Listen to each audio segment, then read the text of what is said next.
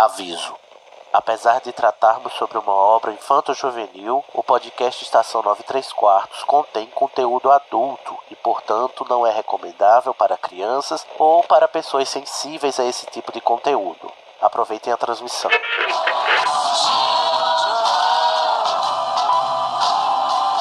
AD chamando, me escutam? Temos um novo boletim do tempo. O raio acertou. Repito, o raio acertou.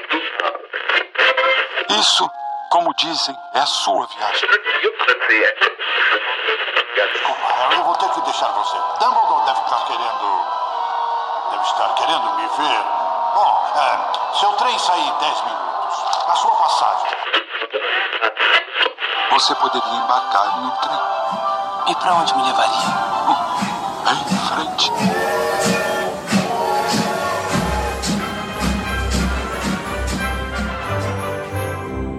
Está no ar mais uma transmissão do podcast Estação 93 Quartos. Aê! Viva! Gente, vamos começar hoje que hoje vai, é, vai, a, vai a cearense. É, vamos começar logo os trabalhos, porque hoje o podcast promete ser longo, mas a gente vai com carinho, tá? Sou Sidney Andrade da Corvinal e nosso tema de hoje é teorias de fãs. Você vai rir, chorar, se emocionar, pistolar, né? Xingar muito no Twitter sobre as coisas mais absurdas que os fãs já fizeram e falaram sobre a obra da JK, inclusive ela própria, né? Segundo algumas pessoas diriam.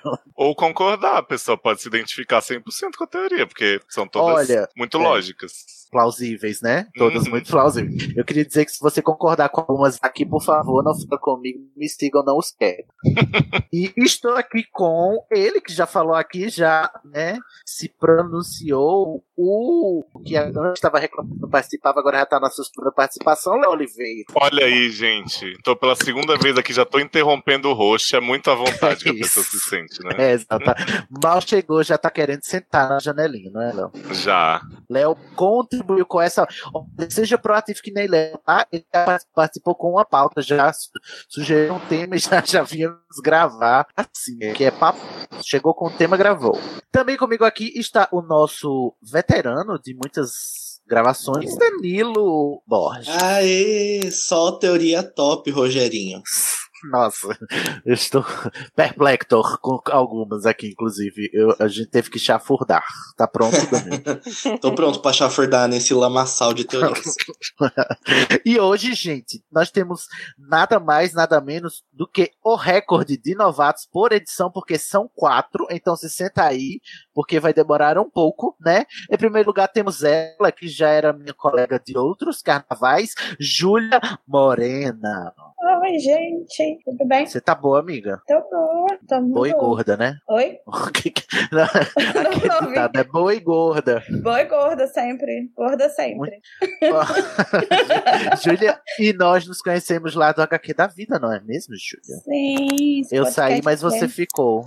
Pois é. Pra ver que a gente não tem ninguém brigado também. né? Não tem ninguém brigado. Tem ninguém tá brigado. Eu, eu tô Saiu aqui fazendo mundo- bingo pra ver com quem Cisne brigou. Já tirei dois da lista, continuo com os suspeitos. Que... Leozio, não, não faça intrigas. Júlia, vamos à sua ficha corrida. Qual é a sua casa de Hogwarts? Então, gente, eu sou muito feliz que eu sou da Lufa Lufa. Eu sei que as pessoas odeiam. Não, todo mundo ama aqui. Não, é, tá porque proibido minha mãe- Lufa Lufa. Minha mãe, por exemplo, eu fiz a minha família inteira Eu fazer amo o Lufa-Lufa. teste. É, pois é. Eu fiz a minha família inteira fazer o teste. A minha mãe tirou Lufa Lufa, ela ficou puta.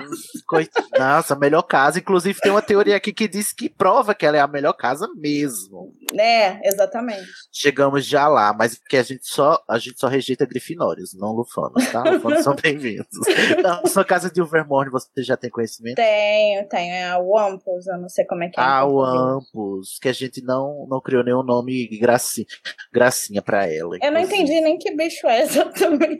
É que na verdade o Ampus não é um bicho, é como se fosse um centauro, sabe? Só que das Américas. Ah, Aham. uh, ok. Não é um animal, é um ser consciente que não é humano. Muito bem. E o seu patrono, Júlia? Meu patrono é o patrono mais sem graça do mundo, que é um cavalo. Cavalo? O quê? Como assim é sem graça? Sem graça? É muito legal. Cavalo, cavalo é lindo.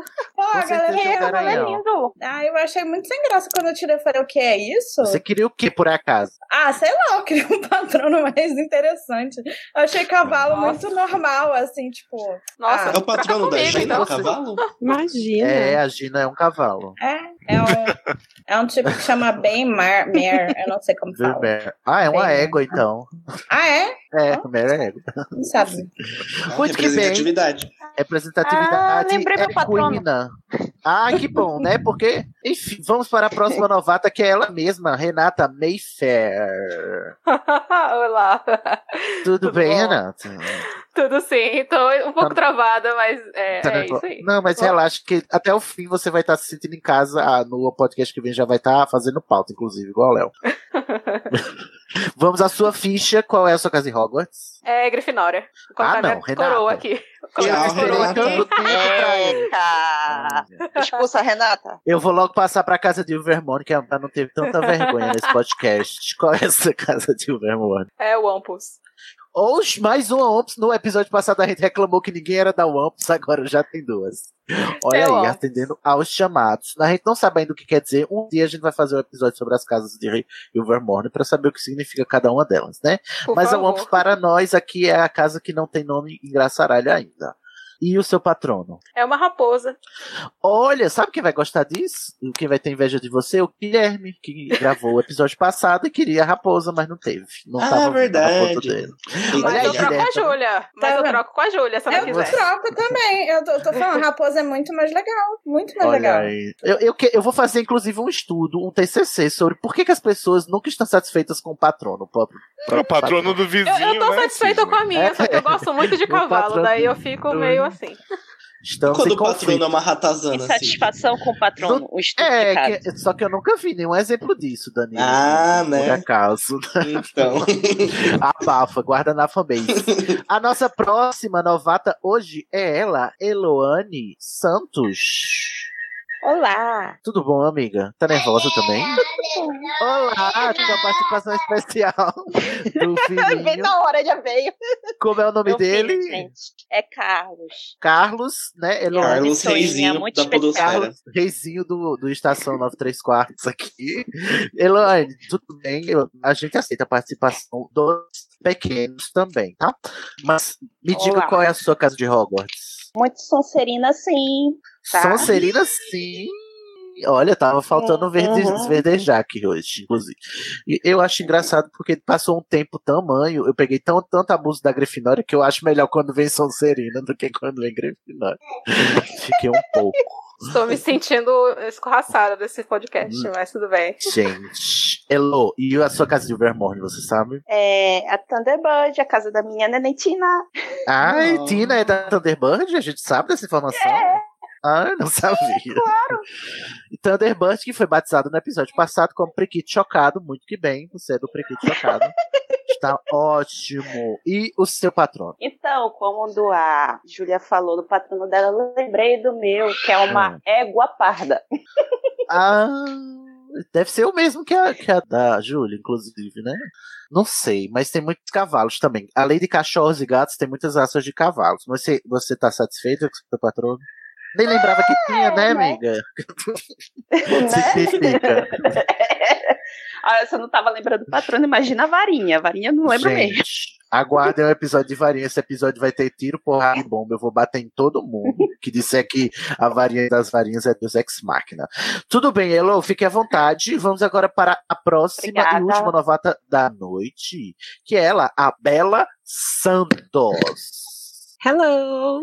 Diz que você tem voz de radialista, já recebeu esse elogio por aí, foi isso? Ai, nossa, toda hora. Olha ela, tá se, se, se sentindo.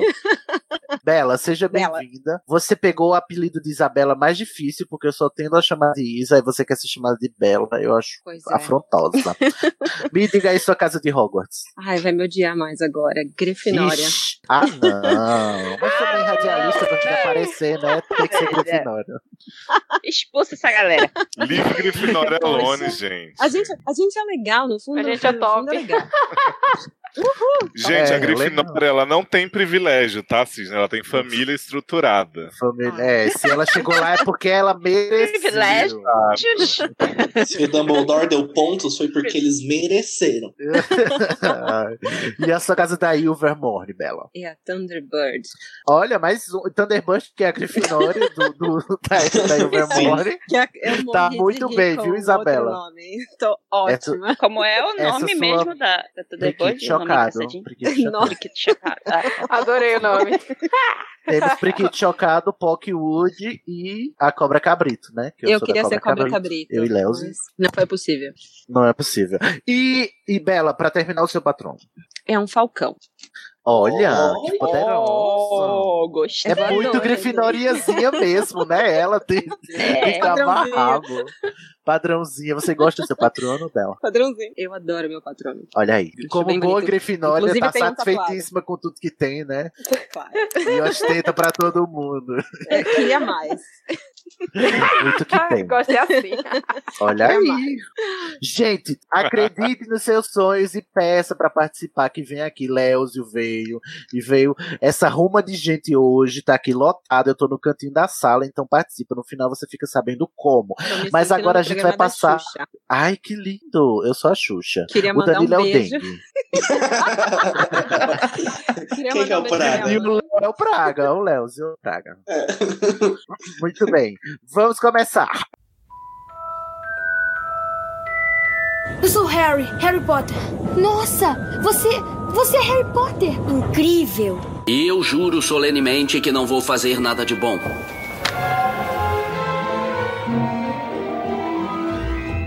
Vamos começar aqui esta pauta maravilhosa que vai durar 84 anos, porque a gente já furdou fundo, né? São, olha, gente, eu vou revelar um número alarmante pra vocês, são 32 teorias, fora as que a gente vai surgir, né? As fanfic que a gente vai criar durante o episódio, a partir de cada uma delas. Então se prepara, se joga aí, porque tem muita, muita coisa interessante. Só que, gente, eu queria falar um negócio pra vocês, pra esclarecer o que, o que, que a gente tá lidando aqui hoje, porque eu fui pesquisar, o Léo pesquisou também, e ao ler as teorias, assim, né? Tudo chama teoria, né? Lá no, no, no site tudo é teoria. Mas tem uma diferença. Tem umas, umas aqui que são hipóteses, né? Que as pessoas confundem o termo com teoria. Inclusive no episódio anterior sobre magizologia, a gente aprendeu a diferença entre hipótese e teoria, né? Mas tem, tem muita, muita coisa aqui que o pessoal chama teoria. Na verdade, é hipótese que os, os leitores levantaram e outras são análises, são leituras, são interpretações.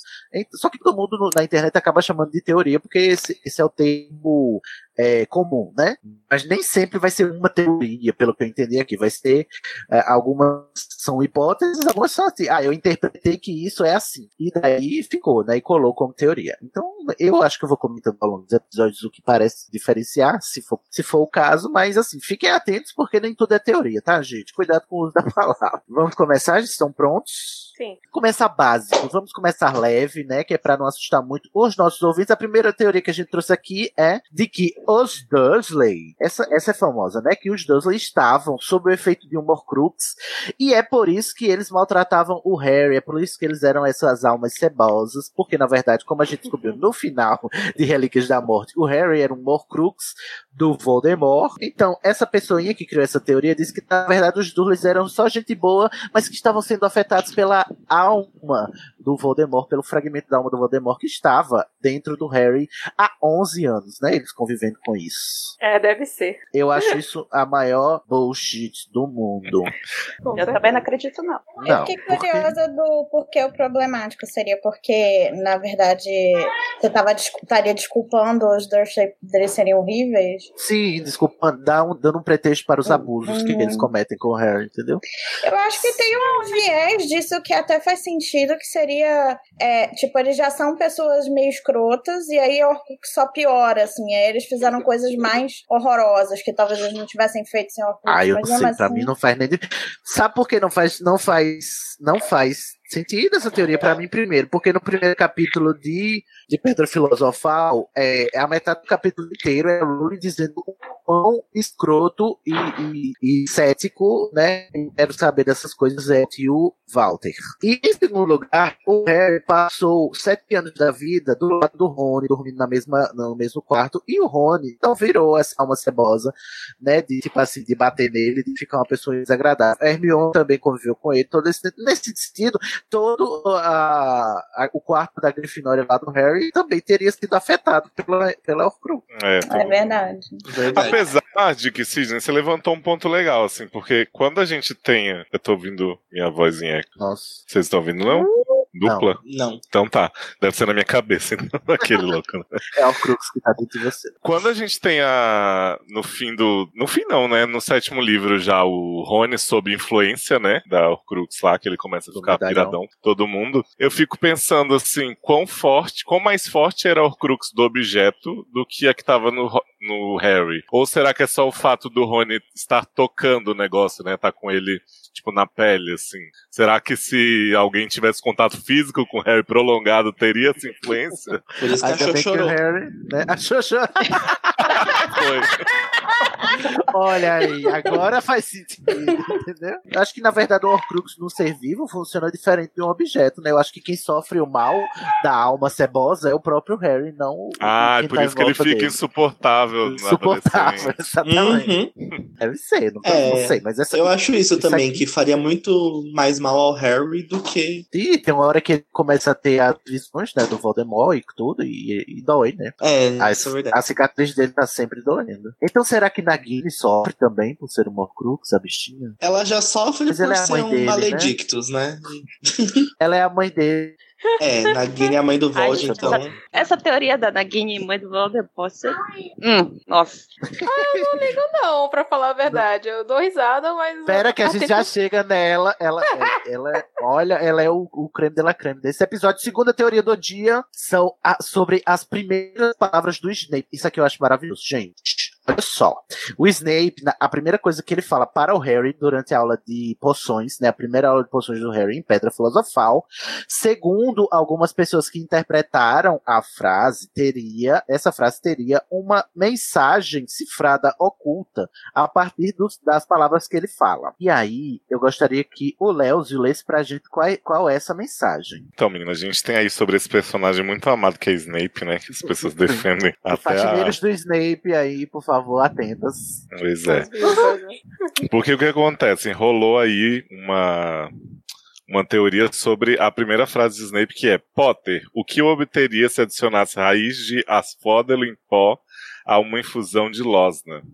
E aí, né, as pessoas foram lá, os detetives da saga Harry Potter. Xerox. Exato, os Xerox Potters foram descobrir que asfódelo é um tipo de lírio, né? Então Lily, que é a mãezinha de Harry, que Se Snape... você falar que em inglês é Lily mesmo, né? Sim, lírio é é, Lily. o nome da flor. Aham. Exato. E que, de acordo com a Enciclopédia Vitoriana de Flores, que eu nem sabia que existia, né, gente? Mas tá aí.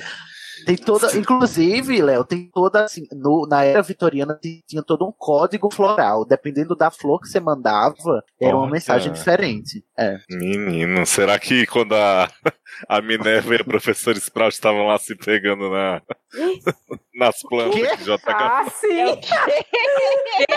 Do que, que você tá falando, Léo? Vocês não viram isso? Não, Cada. não tô sabendo. É porque eu- Minerva. Ah, sim, gente, desculpa trazer, trazer palavras de baixo calão pro podcast, mas quando Ah, não. começou a surgir a declaração de que Dumbledore e Grindelwald tinham uma vida sexual muito ativa, né? Sim. As pessoas disseram que a próxima de JK ia ser assim: Minerva batia siririca pra professora Sprout. Pesado. Não curti. Pesadinho. Ofensivo. Desculpa, eu tinha que trazer mais essa teoria. Foi. Achei Mas sim. Vol- voltando a que tá na pauta mesmo, né? Diz que as, asfódelo significa meus arrependimentos vão te seguir até o túmulo e que a losna, né, que ele conta também, significa ausência e simboliza tristeza e solidão. Então, assim, Snape tava aí arranjando maneiras de dizer que se arrependia amargamente pela morte de Lilian, né? Esse homem que se preocupa muito com os códigos das flores. Sim. Ele não podia dizer claramente, né, ao Harry que não gosta Não, ele não podia dizer assim, foi mal aí pela sua mãe, seu idiota. Aham.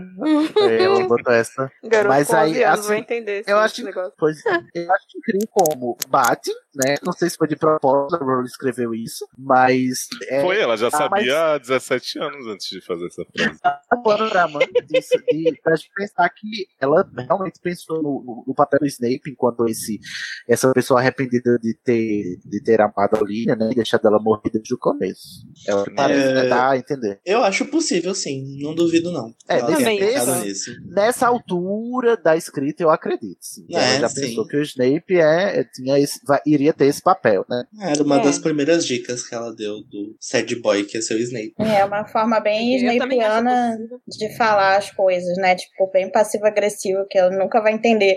Tipo, aquela mensagem que nunca vai chegar na, na pessoa que é pra chegar, entendeu? É, não, a gente Será? tem que combinar que tudo que a JK escreve é um Inception dentro do Inception, né? Então, fica, você fica a critério muito interpretativo, assim, você tá lendo qualquer passagem ali pensando, será que isso eu tenho que guardar mais pra frente ou não? Não sei. Mas é muito interessante. Assim, além disso, tem umas associações a esse, ao Asfódelo e a Losna, que Asfódelo é, em tese, seria cura, né? Um antídoto pro veneno da cobra, de cobra, né? Ou seja, né? Aí tá uma relação aí com a Sonserina. E o, a era muito relacionada a divindades lunares, né? Gregas. A gente sabe, a JK gosta muito, né? Da mitologia, ela insere muito na obra. E é, uma das deusas gregas é Artemis, cujo animal que representa era um servo, né? O servo é o, o patrão do, do Tiago, mas a fêmea do servo, a Corsa, era a- o patrono da Lilian e do próprio Snape.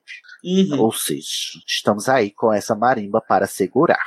Eu acho bonito essa Será? teoria quando eu li faz muito tempo, mas confesso que é, é, a gente precisa acreditar muito no, no, nas entrelinhas. É, mesmo que sem querer, acaba tendo um significado bonito, assim, quando você avalia Sim. o livro como, como arte e cada um tem sua interpretação, fica um significado legal.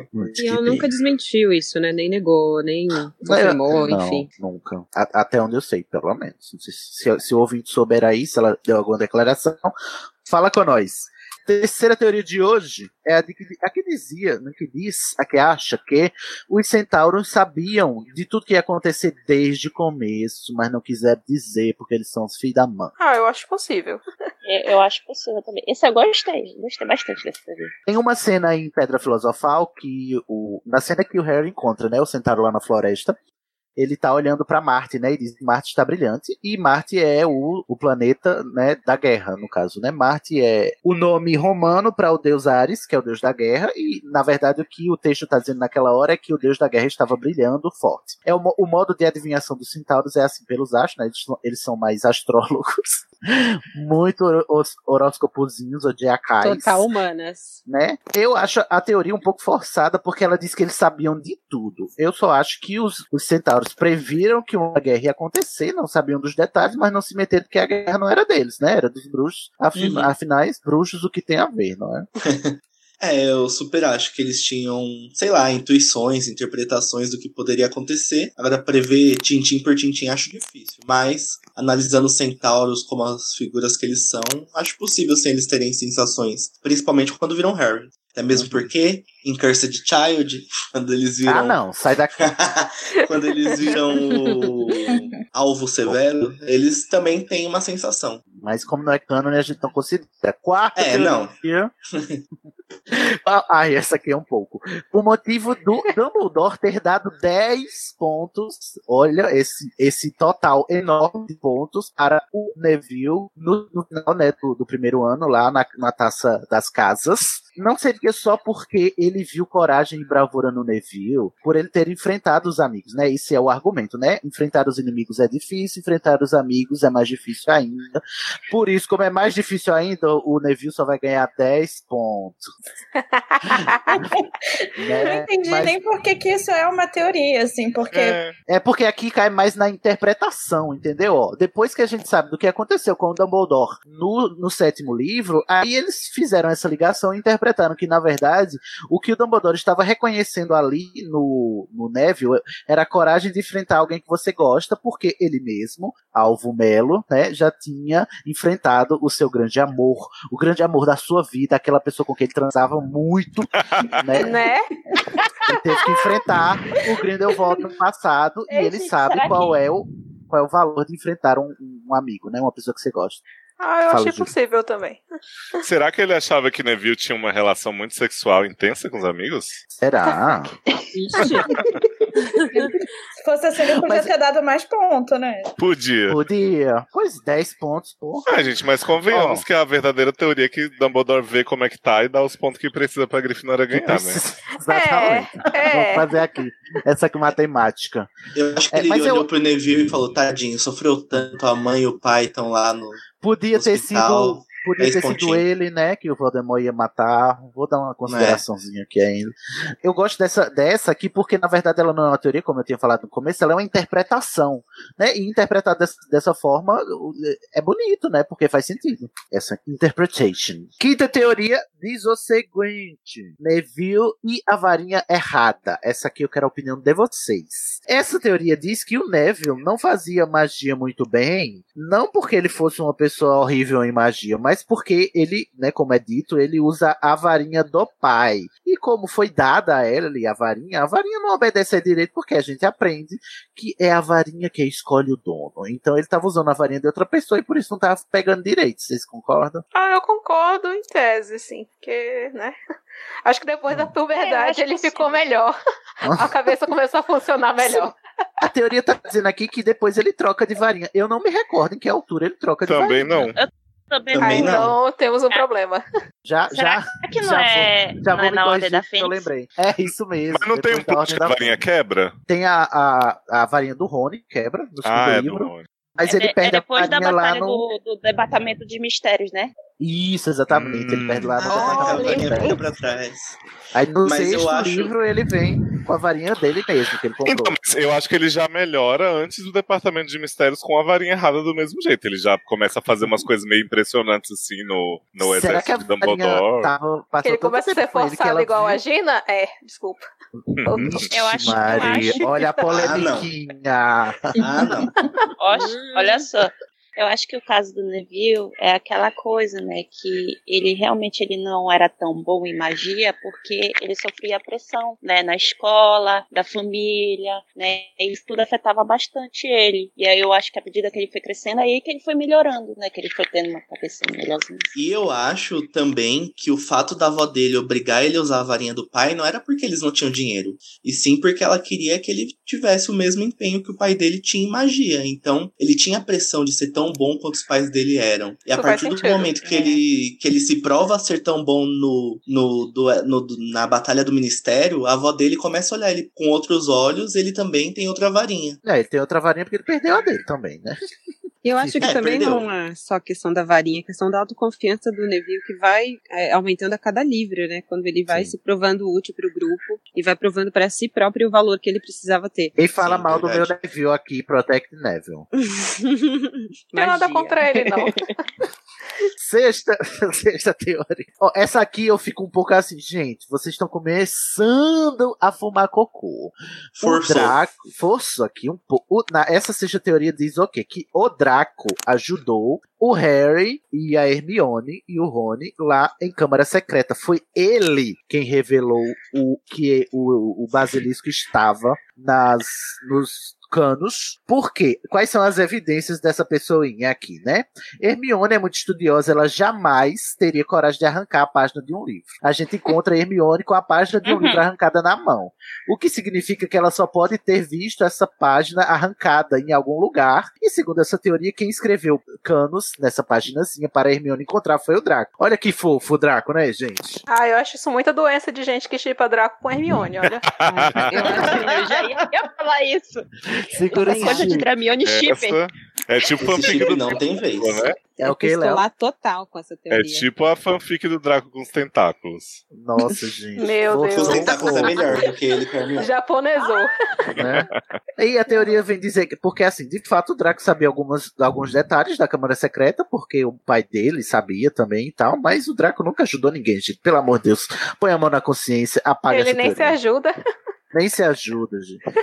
Falar que a família dele ainda conseguiu ajudar, que o pai dele podia ter algum tipo de contato e sabia o que estava acontecendo na escola. Ai, so sorry, né? Vamos ler Né? mais. E outra, se Hermione vai. Se a vida dos amigos dela e da escola está em risco, Hermione vai arrancar a página de um livro, sim. Porque Hermione é, é intelectual, mas ela não se nega a, a ajudar as pessoas. E Corajosa. a, a, coragem, a coragem dela, ela nunca negou. Mione te mata com um livro se você bobear. Exatamente. Vocês, francamente, vocês não leem, não. Sétima teoria aqui, eu confesso que eu acho essa fofa, apesar de não comprar muito. Ai, não. Na verdade, Bichento, sabe o Bichento? O gato da Hermione? Ele era o gato dos Potter. Tan, tan, tan. Achei meio viagem. Meio viagem. Meio ah, eu viagem. acho fofo, mas também é meio viagem. O que é que ela diz? Essa teoria diz assim: o, na- lá na carta que a Lily, né? A, a Lilian manda pro Sirius, né? Quando o Harry encontra ela lá no Largo Grimald, lá no sétimo livro, ela diz que ela- eles tinham um gato, né? Os Potter tinham um gato e que o Harry tava brincando com o gato e tal. E aí todos morreram, né? E esse gato cadê? Tipo assim, esse dado muito interessante, a Rowling não escreveu, né? Pra onde foi parar esse gato. O gato dos Potter, porque simplesmente sumiu. Chegou um belo dia a Hermione, né? Você quer falar, Léo? Eu ia falar que o gato dos Potter é a Goose de Capitã Marvel. Ai, amor, quero já. Assim, Melhor personagem. vomitando Tesseract em todo canto. Sim. Ó, o spoiler. Adoro. Spoiler. Para, gente. Vomitando pedras preciosas. É, e aí, o que, por que, que eles acham que é o bichento? Quando a Hermione vai chegar lá na loja né, do- dos bichos pra comprar esse gato, a mulher lá diz que esse gato tá ali há muito tempo, ninguém quer ele. E é, para confirmar essa Rejeitado. teoria, corroborar, rejeitado, né? E diz que tá há muito tempo, o que significa Chateado. que é há, há 11 anos, 12, 13 no caso, né? Porque a Hermione compra só no terceiro livro. Ou seja, e aí também junta isso o fato do bichento reconhecer, entre aspas, o rabicho e o, o rabicho no. Ai meu Deus, tô perdido. Qual é o nome o do outro? Sirius. gente? E o Sirius. É, porque o bichento vai lá e ataca o rabicho, né? no- toda hora. E ele fica brother do Sirius, né? Na forma de cachorro, porque na verdade ele já tinha convivido com eles, porque eles eram amigos dos Potter e conviviam lá na, na casa dos Potter. Eu acho que faz sentido só, só pela idade do gato, é que é uma coisa que você fica meio assim, é, não sei, que bichento seria um gato meio Highlander, mas ok. Mas se o É, fofo afinal, viveu tá em anos, Hogwarts né? Mystery, O fofo não, o, o,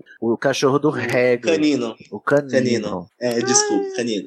O canino tá lá de- desde 1983, então o gato, não. Se bem que também tem uma teoria que diz que, na verdade, o bichento não é um gato, ele é um amasso. Isso. É verdade. Né? Ah, verdade. Porque ele Nossa, tem, um- olha. ele tem umas, pe- Mas umas coisas. não foi que- confirmado? Não. Não. Ele só, assim, as Pra mim descrições. era real oficial que ele era um almaço. Não, nunca foi confirmado. As descrições batem, né? A descrição do, do bichento com a descrição do amasso no livro Animais Fantásticos. Mas nunca ficou confirmado, não. Ah. Eu Mas acho isso- legal, acho plausível É essa teoria, mas É, é, pode não ser que o amasso, ousada. é, o amasso viva mais do que um gato normal, né? É, no Wikipedia tá falando que ele é meio amasso, meio gato.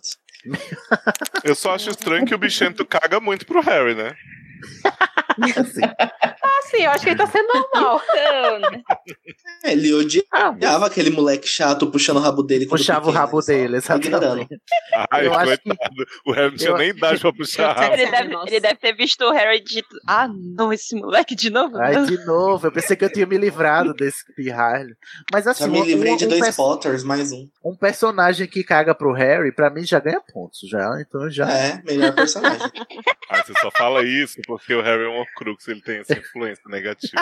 em mim, é verdade. A próxima teoria diz que a Trelawney não era tão charlatã quanto a gente gosta de acreditar. Por quê?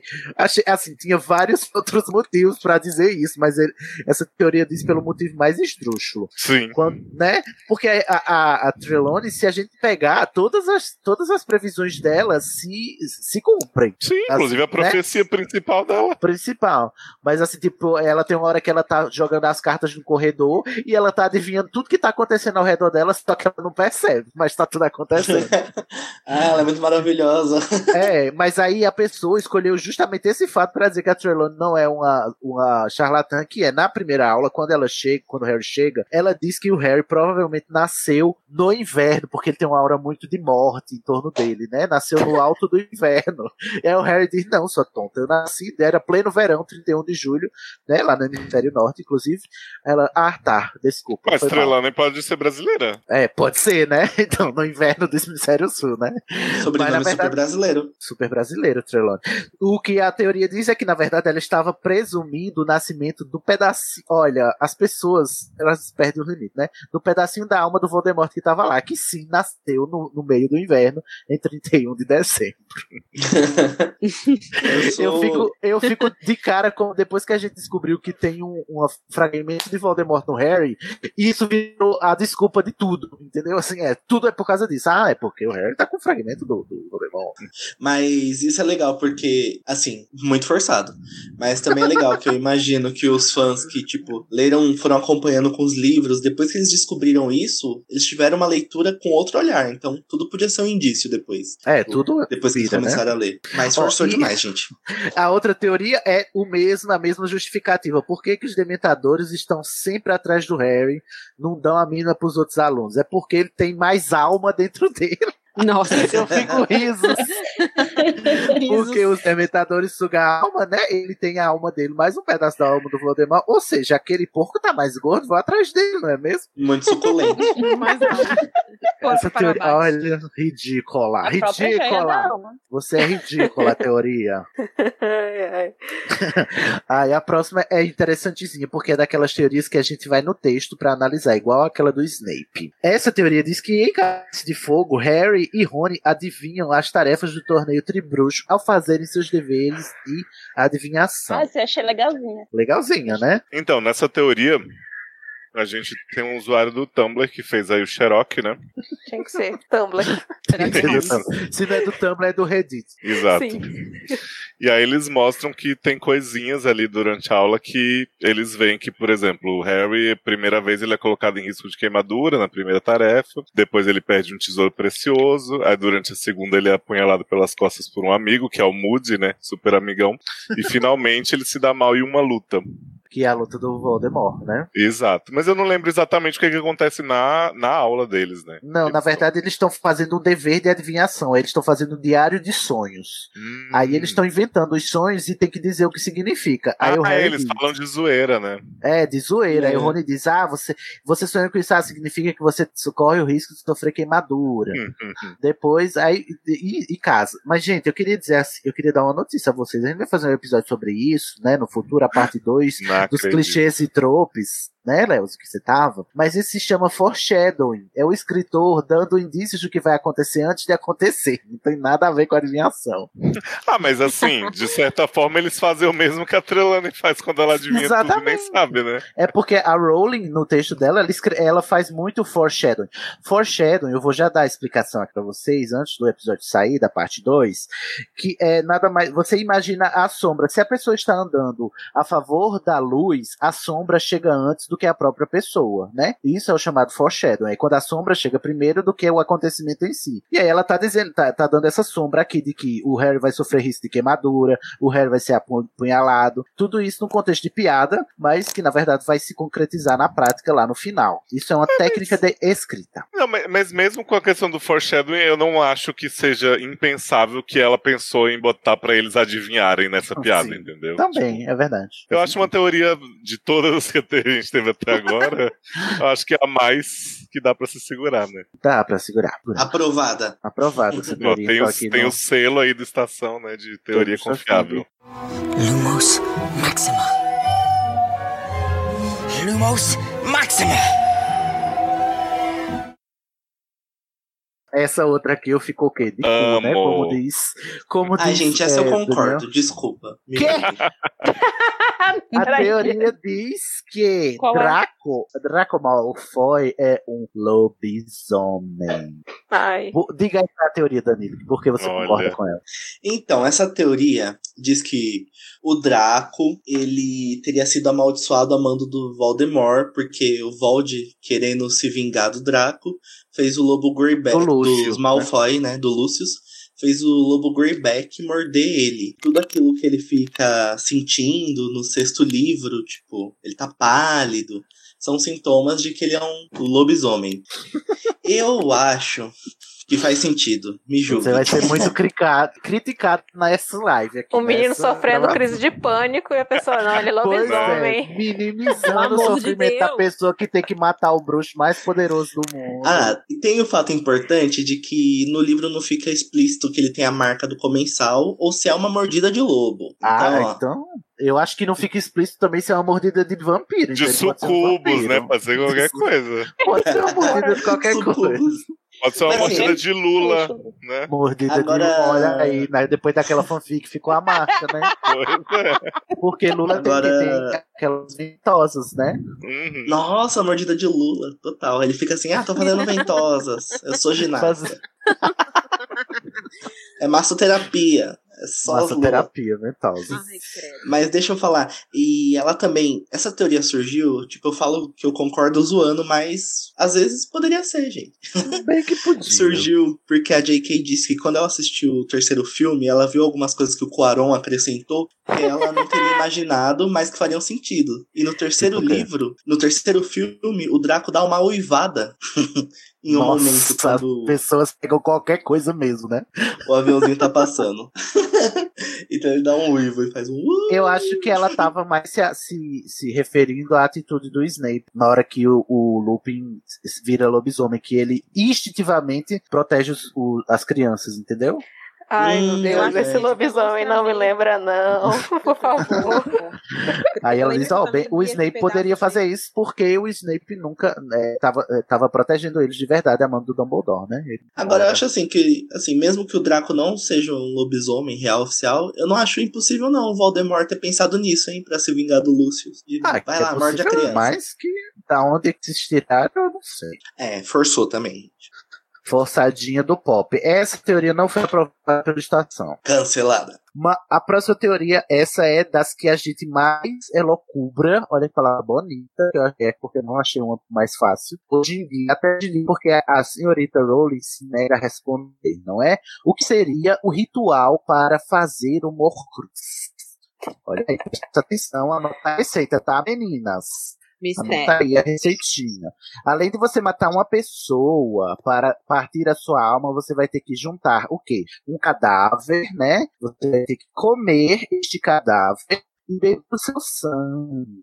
Tudo leve. Se for uma pessoa magrinha, vai, vai logo rapidinho. Ah, acho Né? que Tá seria leve, legal ela colocar isso no texto, né, não? Pois é, eu, é assim, eu não compro muito porque ela disse que é, as, ela não queria que as pessoas tentassem fazer. Eu acho difícil as pessoas tentarem fazer é, canibalismo se elas não já forem psicopatas, entendeu? Ah, Sim. mas tem cada fã de Harry Potter, filho. Pois é. não. Fã de Harry Potter não presta. É, Isso é É. verdade. Mas- de Harry Potter não presta. É que a Rowling fala assim, né? Se vocês soubessem realmente como se faz um Horcrux, vocês ficariam enojados.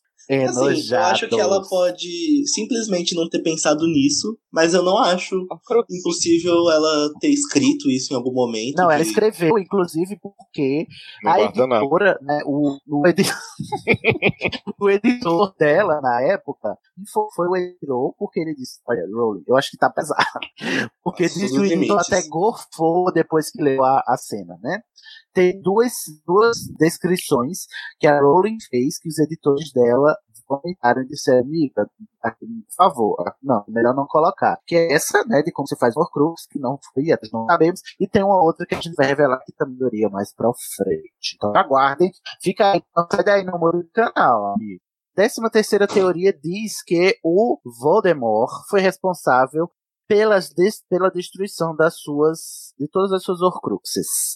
Eu acho que a pessoa aqui só não leu o livro direito. Mas, Léo, lê pra gente aqui o que significa essa teoria. Ah, então, essa teoria fala sobre é, o Voldemort ter sido indiretamente culpado por sua própria destruição, né? Apesar das Horcruxes terem sido destruídas por outras pessoas, eles mostram que as cinco Horcruxes aí, o diário, o medalhão, a taça, o anel e a Nagini, a mãe dele, né, Voldemort, foram usando veneno de basilisco, né, que ou pelas presas do basilisco com a espada de Gryffindor, que estava impregnada com veneno. E aí eles dizem, ah, como o Voldemort que abriu a câmara e permitiu acesso ao basilisco, ele que plantou isso aí. Aí o diadema foi destruído pelo fogo maldito, né, que foi um feitiço ensinado pro, pro Crabbe por comensais da morte de Voldemort. Então, assim, né, que? E a Horcrux final, Harry, foi destruída pela própria maldição do Valval, né? Eu acho que ele é burro o suficiente pra fazer isso. Talvez. É, eu também acho. Acho que ele é um vilão Assim, bem burro. O que eu fico pensando dessa questão das Horcruxes é que o Voldemort ele podia ter escondido uma num lugar assim que ninguém soubesse, mas a que ele deixou mais segura foi aquela que quase caiu a mão do Dumbledore, que era falsa, né? A do, do Rab lá, que ele trocou. E o resto ele ficou deixando em lugares super que o Dumbledore podia ficar deduzindo, assim, pela história dele, então... Ah, mas assim, ele deixava. Eu acho que ele pensou, ah, vou deixar em lugares comuns, as pessoas não vão imaginar. Tipo, ele teve raciocínio contrário. E acho que Dumbledore tem ótimas conclusões também.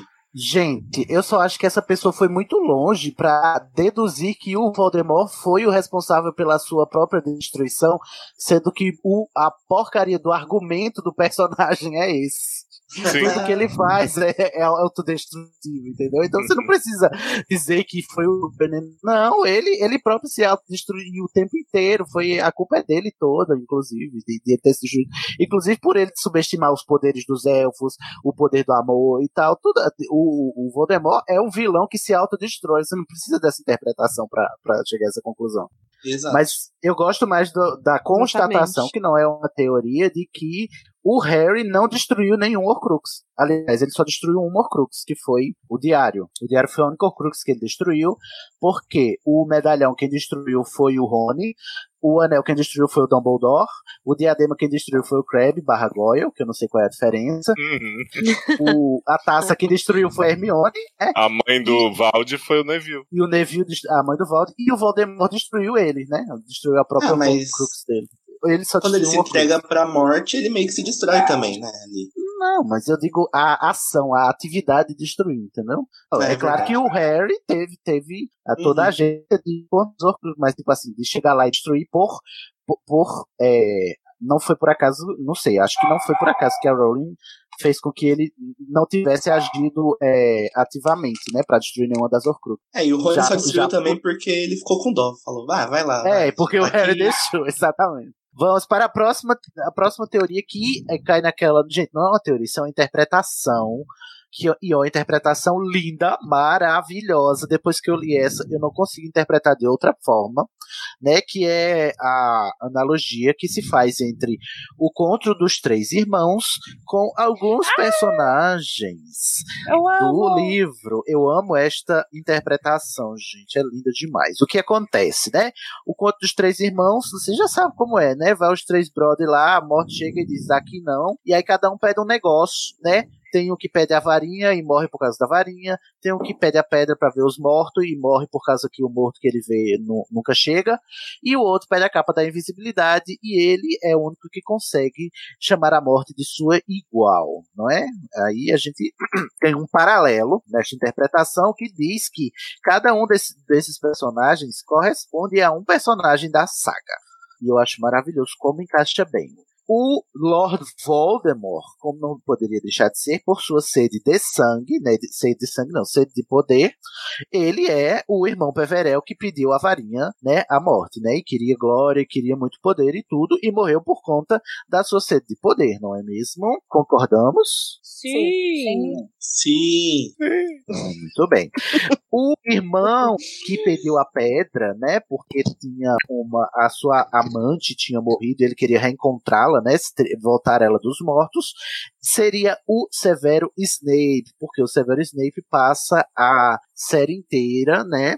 Com é, longing, como é a tradução de longing, gente? Querendo, né, Lamenta. desejando reencontrar e com remorso da sua amada Lillian Potter, que ele não pode reencontrar, né? Então ele seria o irmão da pedra e ele morreu em nome desse amor, né? Assim como o irmão Peverel da pedra, né? Que não aguentou ver a amada dele só como um fantasma e acabou cometendo suicídio. O terceiro irmão, né, que perde a capa, obviamente, é o Harry Potter, porque o Harry é o único que consegue dominar a morte, né? O que se esconde. O Harry tem a capa, literalmente, né? Também, não podemos esquecer isso. E ele é o que consegue, né, a- a- através da, da saga, da história que ele vive, conquistar a morte, né? Ser o mestre da morte a partir das relíquias e tal. Ok, concordamos? Sim. Sim. Mas e aí você me pergunta, falta um personagem no conto, são quatro personagens, tem a Senhora Morte ela mesma. Dona Morte E quem- Mello. Dona Morte Mello. Quem seria a Morte Mello, então, entre, dentre os personagens da Rowling? A teoria, essa interpretação diz que a morte, né? Quem representa a morte no, na história é o Dumbledore. Eu acho maravilhoso isso. O alvo Dumbledore, porque ele Ai, é o ele é o guia dos três personagens, né? Ele guia o Voldemort, mas não consegue, porque o Voldemort tem lá os su- suas questões. Ele tenta guiar o Snape na medida do possível, né? Para um caminho melhor. E o Harry, e essa teoria se confirma mais ainda no final, porque no final do conto, eh, o conto fala que, e então o irmão Peverell saudou a, a morte como sua igual. E o que a gente vê quando o Harry morre, né, lá no limbo com o Dumbledore, é eles conversando de igual para igual, né? Não é mais mestre e discípulo, não é mais aluno e professor, é o homem Harry conversando com o homem Dumbledore depois da morte. E eu acho isso maravilhoso, como cabe, como encaixa e, e como é bonito pensar assim. Essa é Sim, uma até interpretação fofinho. muito bonita. Sim. Eu ia falar justamente da, da, da Rowling gostando desse, dessa teoria também, dela achando tudo plausível. Não foi essa teoria que a Rowling disse que ela gostou muito? Sim, menina. A Rowling disse, a, a Rowling leu, né? Mostraram pra ela, ela disse, gente, eu não pensei em nada disso quando eu escrevi, mas eu acho maravilhoso que vocês é, conseguiram achar esses paralelos, porque é perfeito, eu acho lindo, ótimo. Dessa vez ela tem não uma pensou há 20 criatividade, anos né? atrás. Não pensou, tá vendo? Há 20 anos, esses paralelos. Mas é, é bonito como se encaixa. Eu acho que, na Mas- verdade, é, é o paralelo, na verdade, porque é a história que ela conta na cabeça dela, né? E Uhum. acaba encaixando. E eu acho que se fossem animais fantásticos, o Dumbledore ia ser o irmão da pedra, porque ele sente remorso por causa da Ariana. Ah, O Newt ia, ia ser o irmão da capa, porque ele é muito humildezinho, sim. E o Aham. Grindelwald o da varinha. A morte Olha não que tem bonitinho. ainda. Não temos a morte ainda, mas quem vai ser a Olha, morte? né? arrasou. Quem vai ser a Arrasou, também. Nicolau Flamel. Não sei. Nicolau Flamel é a A morte é Creed, né? É Aurélio Dumbledore, gente. A morte é a Aurélio Dumbledore. Ah, é. Levando em consideração que todos eles estão, sei lá, se movendo por causa do Aurelius, talvez. Depende do que o Aurelius vai aprontar no próximo. Olha aí, né? Vamos esperar.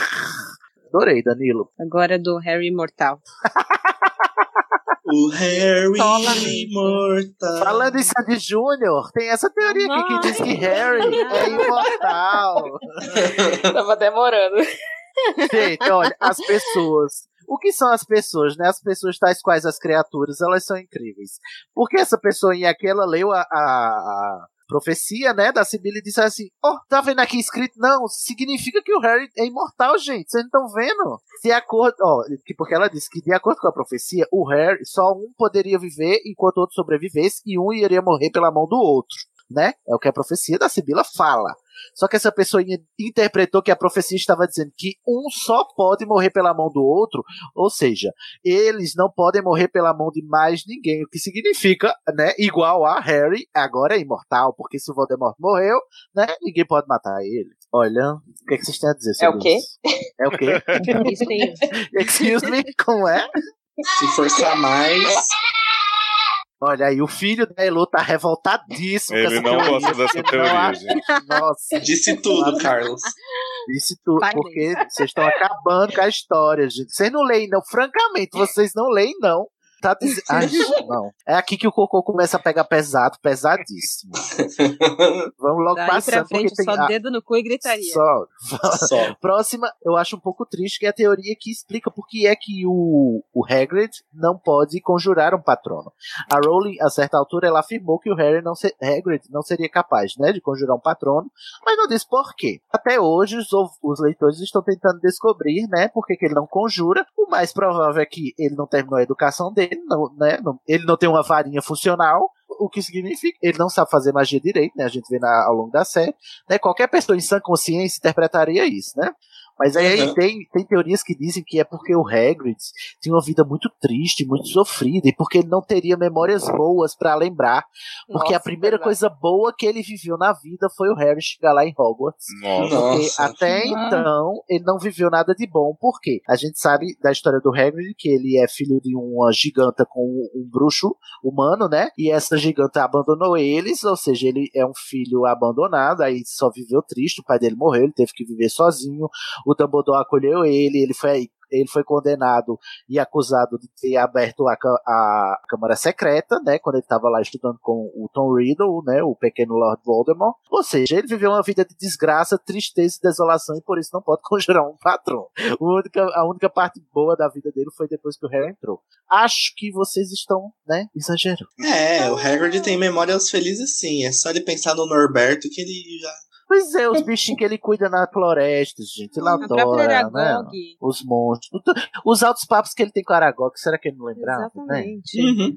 Ah, e que também assim- mesmo o, dos, pa- o pai dele, pelo menos no livro, ele fala assim com uma memória boa do pai. Com carinho, Com sim. carinho. Ele sabe? fala Verdade. muito amor do pai mesmo. As pessoas, elas não aguentam assim que o Hagrid simplesmente não é um bruxo bom porque ele é meio gigante, né? E não sabe fazer magia direita, é só isso, gente. É só isso. É, o bichinho não aí. lembra nem como jogar um Aquamente, ele vai lembrar Minha gente, ele não sabe escrever Voldemort. Ele não sabe escrever Voldemort. Tadinho. Justice for é Hagrid. Justiça para Hagrid. Hagrid viveu feliz sim. E, ao contrário do que eu lhe diria, o Hagrid sim. Olha aí, Carlinhos concordou com a gente. Muito bem, Carlos. Ao contrário do que o Luiz fala, né? O Hagrid sim é um pai pro Harry. Sim, Luiz, por favor, Luiz. Snape favor, não é um pai pro Harry Hagrid. começa Não. a ficar omisso com, ele, com o decorrer da história, né? A gente tinha Snape que ter é colocado um essa bom. teoria. Aham. Tem que acabar o Luiz. Tadinho. Ai, tadinho do Luiz. Cheiro, Luiz. Adoro, Luiz. Vamos lá, para a próxima, que essa aqui já tá carimbado. Eu não, não quero nem discussão, que é a Lufa-Lufa é a casa dos maconheiros. Sim. Adoro. Lufanos aqui, Lufanas, vocês concordam?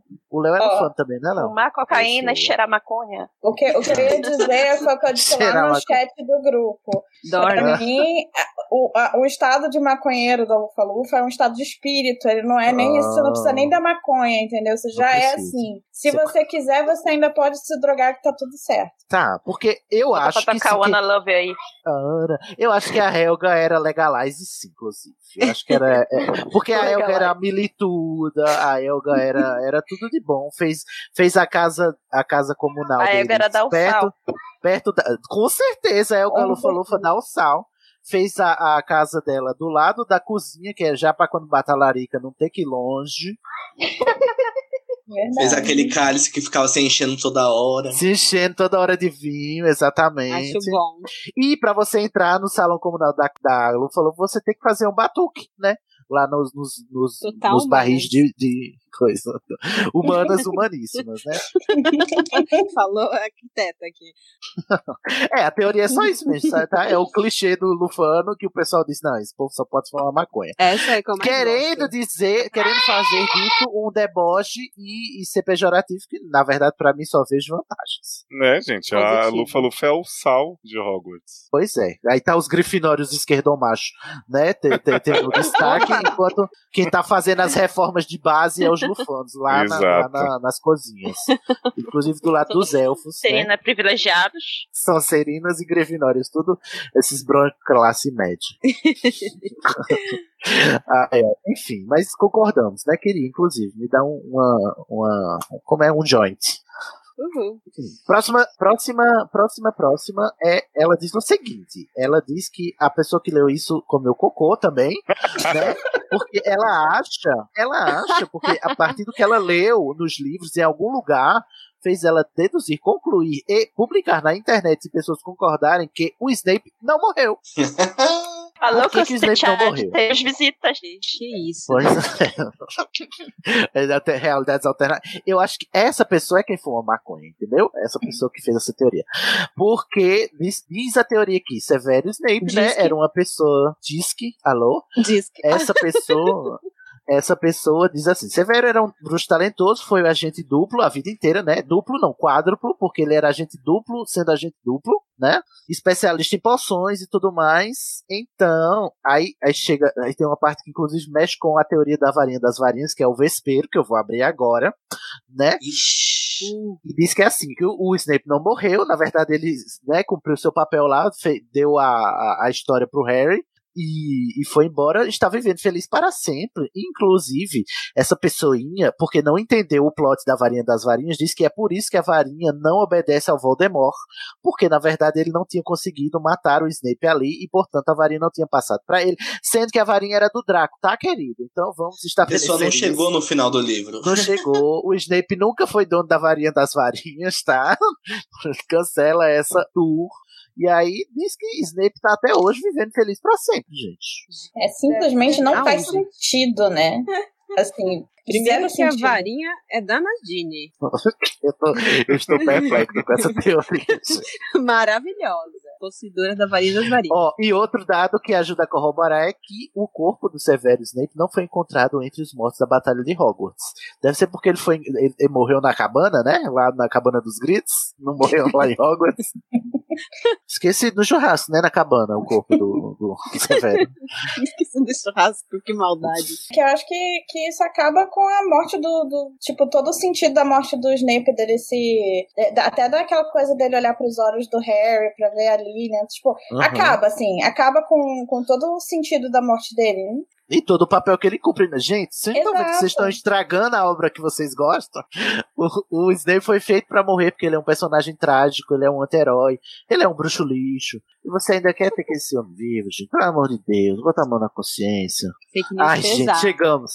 Agora é o meu momento, porque essa é a minha favorita de todos os tempos, da última semana. E- Eu, adoro, eu amo essa teoria de um tanto que eu quero tatuar ela na minha pele em braille, pra eu lembrar todos os dias quando eu A acordar. mais real, né, Cid? A mais, a mais verossímil, aqui é incontestável e irrefutável. Preparem-se porque ironia. Se você não ouviu até hoje, você tem, vai ter esse privilégio de ouvir pela primeira vez aqui na no Estação, né? A teoria magnífica, incontestável de que Rony, Rony Weasley, Ah, Ronald. Ronald Weasley é um Dumbledore que está viajando no tempo. Oh! Na verdade, o Dumbledore seria o Rony do futuro, né? De acordo com essa teoria. Isso. Por que, que as pessoas acham isso? As pessoas que não fumam maconha, que eles estão fumando é, é casca de banana. Casca de banana é assim. Elas disseram assim: ah, a Rowling descreve o Rony como narigudo e ruivo. Hum. O Dumbledore é narigudo, tem o nariz quebrado, mas ele era, era narigudo e quando ela descreve ele jovem, ele era ruivo. Ou seja, porque só haver um, só pode haver um bruxo ru- ruivo no mundo, é claro que o Rony é o Dumbledore, né? Sim, por isso todos os Exatamente. Weasley são suspeitos de ser Dumbledore, né? Exatamente. Na verdade, os cientificamente. é, são, como é, a gente tava procurando a, a Hermione clone, na verdade é o Dumbledore clone, né? Que aí temos sete Dumbledores.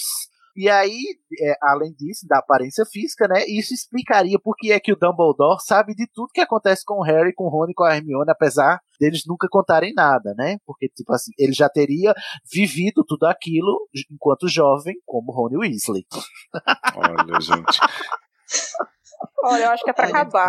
Não tem Eu acho, dizer, olha, eu acho engraçado. Não sou é capaz de incrível, assim. opinar. É cada argumento melhor do que o outro, ó. Além disso tudo, né? Ambos os personagens tinham uma forte atração por doces. Gente, como assim? Faz sentido. Né? Duas Quase pessoas ninguém de mundo, doce. né? Meu Deus, que não pode ser coincidência. O Rony, Ai, na não. verdade, tem forte atração por comida em geral. E que Pois era é. estranho que o Dumbledore. Tanto é que ele vira um essa velho parte eu não me lembro, mas tá na teoria que diz que o, o Dumbledore sabia exatamente o que o Rony tinha visto no espelho de Ogezed. Assim, ele diz, né, ah, pro Harry, ó, o Rony vê aquilo porque ele tem. O, o- ele se sente negligenciado pela família e tal, né? Porque ele é fracassado e é muito. é, não surpreende ninguém ele querer ser o top dos tops no, dos Sim. bruxos, né? O, o Dumbledore só foi. só teve pensamento dedutivo, né? Acho que só tem um probleminha na teoria que Rony é hétero, né? Não era hétero, né? Mas eu Não acho. era? Ih, Rony não era hétero? Mas tem um fator de inteligência, né? O Rony não é inteligente como o Dumbledore e manipulador como o Dumbledore. Mas eu acho que quando você vive 500 anos e pode viajar no tempo, né? Pra, Ah, pra alterar os acontecimentos do seu eu criança, então eu acho É, que. ah, é porque- olha, eu acho que nem assim, viu? No caso do Rony não tem salvação. Mas é porque, gente, essa persona que o Dumbledore criou pra ser o mais diferente dele possível pra ninguém desconfiar. Ninguém Verdade. Então ele teve que nascer de novo, então. Sim. Aí E fez essas pessoas não param pra pensar em que horas o Rony se beijou lá com o Grindelwald. Foi que horas? Olha, Não acredito. Ah, Olha, não sei. Aí tem umas, umas interpretações mais, mais profundas, né? Acerca do. A gente até comentou isso no, na faixa comentada da agora de Harry Potter e a Pedra Filosofal, nas posições que cada um cumpre lá no jogo do xadrez. E o Rony é o cavalo, né? O cavalheiro em, em inglês. E, Ai, inclusive, nossa. se, sac- se sacrifica para o Harry ir, ir- ir à frente. E o Dumbledore se sacrificou, né? Pra ir à frente, porque ele morreu, né? E aí, Posso porque o falar? Rony ficou no lugar do cavalo, ele é o, é o Dumbledore. Os fãs de Harry. Potter dão uma importância a esse jogo de xadrez que eu tô pra ver, que tudo é esse jogo de xadrez, a saga inteira. Esse jogo de xadrez. Tem, inclusive, eu não achei, mas tem uma interpretação do que significa o Rony, porque tem uma interpretação que não é sobre o, o- a viagem do tempo do Dumbledore, mas de, de dizer porque é que, o que é que faz sentido do Rony ser o cavalo, a Hermione ser a torre e o Harry ser o bispo. Sim, tem. É tipo a história dos três irmãos do xadrez, essa teoria. Do xadrez, exatamente. Ai, Mas a ai. Rowling já, já negou essa, essa teoria, tá, gente? Ah, não podem abaixar tá- o fogo. aí, Ela tá porque tentando enganar a gente, igual a Dumbledore. Só ela vai revelar isso no quinto Animais Fantásticos. Sim. Te pegamos no pulo, JK. A Ai, gente ai. já sabe. Gente, olha, eu quero a capa desse episódio, essa teoria aqui. Rony é o, é o Dumbledore viajando no tempo. Por favor, Uhum. Danilo. Por favor. Danilo não, Daniel. Próxima filho, teoria por favor. diz que. Vocês já ouviram a, a teoria de que o Ash do, do Pokémon tá em coma? Na verdade, que tudo, Já. todos os Pokémon são Então, essa teoria é mais ou menos parecida. O, o Harry, na verdade, não viveu nada disso, ele tá alucinando tudo que ele está vivendo. Ai, Harry inventou tudo. posso falar? Isso é mais uma interpretação assim, é extrapolada, mais né? É porque o, Muito né, triste. o Harry viveu num lar abusivo, ele vive embaixo do armário, apanhou, ou seja, ele é uma pessoa traumatizada que inventa essas fantasias pra fugir da sua realidade. E, na verdade, essa teoria tá falando de mim, né? Não é do Harry. não. O bom é que acho- você pode criar essa teoria, né? Tá, exatamente, inclusive do Pokémon. Né? É, eu não sei Eu se acho- alguém. Desculpa, pode falar. Não, é porque eu acho que quem inventou essa teoria tá precisando de um abraço, assim, tá triste. Sim. gente. Depressiva. favor.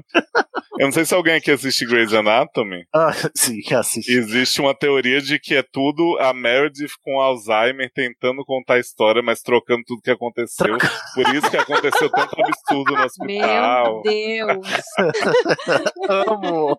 Eu amo essas teorias que a pessoa tem uma doença mental gravíssima e não viveu Sim. nada. E que como a série é narrada por ela, na verdade essa narração é ela na, na casa de repouso contando pra alguém. Só que assim, tem vários episódios que não é ela mais que narra, né? Então já dá uma quebradinha. É porque, na verdade, ela tem transtorno dissociativo de personalidade, então são outras Sim, pessoas, né? Ela faz a voz dos outros. Dos outros, exatamente. É Olha, que agora assim você também, tornou as possível. pessoas, as pessoas da JK fala A, elas vão lá e distorcem tudo. A JK tipo fala no Extras de Animais Fantásticos, uma linha já vira notícia, todo mundo xingando ela. Isso daí saiu da conversa que ela teve com o Steve Clovis, que isso é coisa do Steve Clovis, que ele fala que quando ele escreveu que o Harry tava brincando lá com as figuras de ação, que acho que no primeiro filme ele tá brincando com um Tá, guerreirinho, com, né? aham, com os bonequinhos. De, É, de ele imaginou ali que seria interessante se tudo fosse imaginação dele. Ela só fala, nossa, que bacana, bonito. Aí os fãs não. Sim, o fã- ela falou assim, aí, já sai na, aí já sai a notícia. J.K. Rowling declara que Harry Potter tem problemas mentais. Aí os fãs começam, essa mulher tá forçando, não sei o que, sei o que lá. E aí eu acho engraçado que nessa teoria eles, eles botam tudo que é de bom da vida do Harry Potter enquanto bruxo pra dizer que ele tá fantasiando uma vida de luxo e riqueza, né? Ele é bruxo, ele pode fazer coisas que ninguém pode fazer, ele é rico, tem um pai herdeiro, né? Herdeiro de uma fortuna, vai praticar magia. Ele só não fala que, tipo assim, a fantasia dele é, é, é- é ser raptado todo ano, Exato, né? vive correndo perigo. correndo perigo e tal. É tipo assim. Tá bom, anotado. Uma mente complexa. Isso se chama viés de confirmação, já aprendemos também. Aí, gente, não satisfeitos com o nível de, co- de cocô fumado, eles fumaram cocô embebido na urina. Porque a seguinte diz nada mais nada menos que a Hermione e o Harry são irmãos. Tana. Usurpador agora. Essa eu acredito, gente. Olha, gente, só Essa é pode fazer fato. sem. Viu, dona JK? É isso que dá você não dar história pros pais da Hermione. Dá, dá mágica pra esses dodói aqui fazer essas teorias.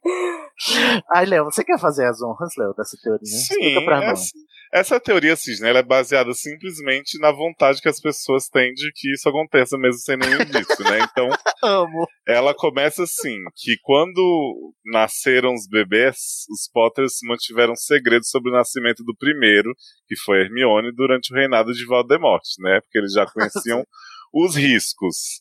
Aí eles enviaram a Hermione para um lar trouxa após o nascimento dela em 19 de setembro de 79 e tentaram fazer o mesmo com o Harry, mas não tiveram êxito. Por que eles não quê? teriam êxito? Sim. Tipo, é tão difícil despachar um segundo bebê, a Leta conseguiu fazer isso, sabe? Tipo, E, tipo, demorou um ano e dois meses, três meses pra o, o Voldemort matar, ir lá matar eles depois que o Harry nasceu. Não deu tempo desse povo ir no lar trouxa e mandar esse menino? Pois é. E aí falam que esse vínculo de sangue também explica porque que a Hermione tem mania de proteger o Harry desde o começo da série. Oi? A Hermione, olha, Oi? é apagamento da, da inteligência e da agência da Hermione só porque sim, né? Uma mulher não pode ter Sim. agência. É, eu adorei isso como. aqui. Que eles falam assim, Hermione sempre teve uma família cercada de mistérios. A única coisa que foi dito sobre seus pais é que são dentistas. Então, porque na verdade é só isso mesmo. É só isso mesmo, não tem, Tem mistério nenhum. né? Uma família misteriosa dessas, bicho. Gente, por favor, dentistas. Ah, mas o melhor é o significado de Granger, né, Sidney? Ai, sim! Segundo o livro aí das orquídeas, que eles falam que Granger é aquele que supervisiona a propriedade do verdadeiro dono. Então, assim, nada a ver, né? Nada a ver. Tipo, Porque a quem é o verdadeiro dono? é a caseira dos É, Potter, né? case... é, porque de verdade, Granger significa caseiro, né? Mas tipo, Pois por que que a é. Até a... Não, não faria sentido. A Lilian teria que tá, ter dado a luz a Hermione e ter ficado grávida do Harry no mês seguinte, pra eles poderem ser. É verdade, ela Irmãos. nasceu em, 79, em 19 de setembro de 79 e o Harry nasceu São 10 meses. em em 31 de julho, né? De 80. que a gente- Exatamente, se a gente for Outra- tempo. Foi tipo, são 40 nasceu a Hermione e já concebeu o Harry, entendeu? Foi assim. Exatamente. Foi assim, no, no, no puerpério. Nossa, agora Aquela vai, época que a mulher está, inclusive, tinindo, né? Pra, pra ter outro filho. Sim. Mas Gente, o mas que eu... são bruxos. É, puerpério bruxo é diferente, vocês não sabem. Eu... Ela já sabendo que o primeiro filho corria perigo, ela Foi lá e fez outro. O que eu mais gosto é que no, no fim eles Só ainda falam assim. Outro argumento da teoria aponta para o fato de Hermione nunca ter se interessado por Harry Potter. Ah, tá, né? Porque Ai, esconda esse boy. machismo. Não. Esconda esse machismo, gente. Tá se não deu bola pra Harry, Um homão da é porque ou, gente, não dá bola pra Harry ou irmão é sapatão, né? Ué, exatamente. Um É. sapão desse, bicho. Pois é. Olha, eu, eu se eu fosse mulher, eu, me, eu sendo homem, eu já me sinto ofendido com essa teoria, imagina sendo mulher. É, é bem ofensiva. Eu vou ficar quieta porque eu gostava muito do Harry, bicho. Então esquece. Mas assim, você queria ter um caso romântico com Harry? Sim, eu tinha Nunca que 10 nunca. anos, mas é, whatever, Ah, né? tá. 10 Ah, anos pelo tá. pelo tá menos a gente sabe que a Renata não é irmã de Harry. Também, Renata. Olha aí. O DNA supremo, né? Se você tá afim, você não é irmão. Ai, ai. Excelente. Olha, depois dessa, vocês acham que a gente fu- afundou muito? Vocês não viram nada, gente. Que a próxima. Segura na cadeira aí, gente. Segura, porque agora vai tremer. A próxima teoria diz que Dumbledore tem uma Horcrux. E que essa Horcrux. Não, piora, calma. E que essa Horcrux é nada mais, nada menos do que ela mesma. A Fênix Fox. Gente, eu vou repetir caso vocês não tenham, assim, é, assimilado Meme o teor Pikachu. desta afirmação. chocado. Olha, Carlinhos ficou o quê? Atormentado com. Carlinhos tá chocado. Chocadíssimo. A teoria diz que o Dumbledore fez um Horcrux e que essa Horcrux é a Fox. Agora, de onde eles tiraram isso? Foi do cu. Sim. Foi. Certeza.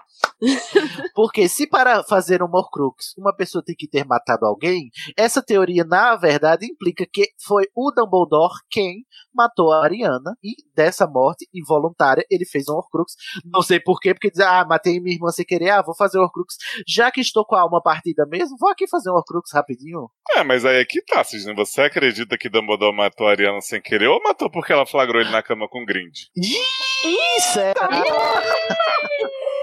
Chama a Hermione. Au. Hermione Volpato Uau. aqui pra esses casos de família. Ratinho!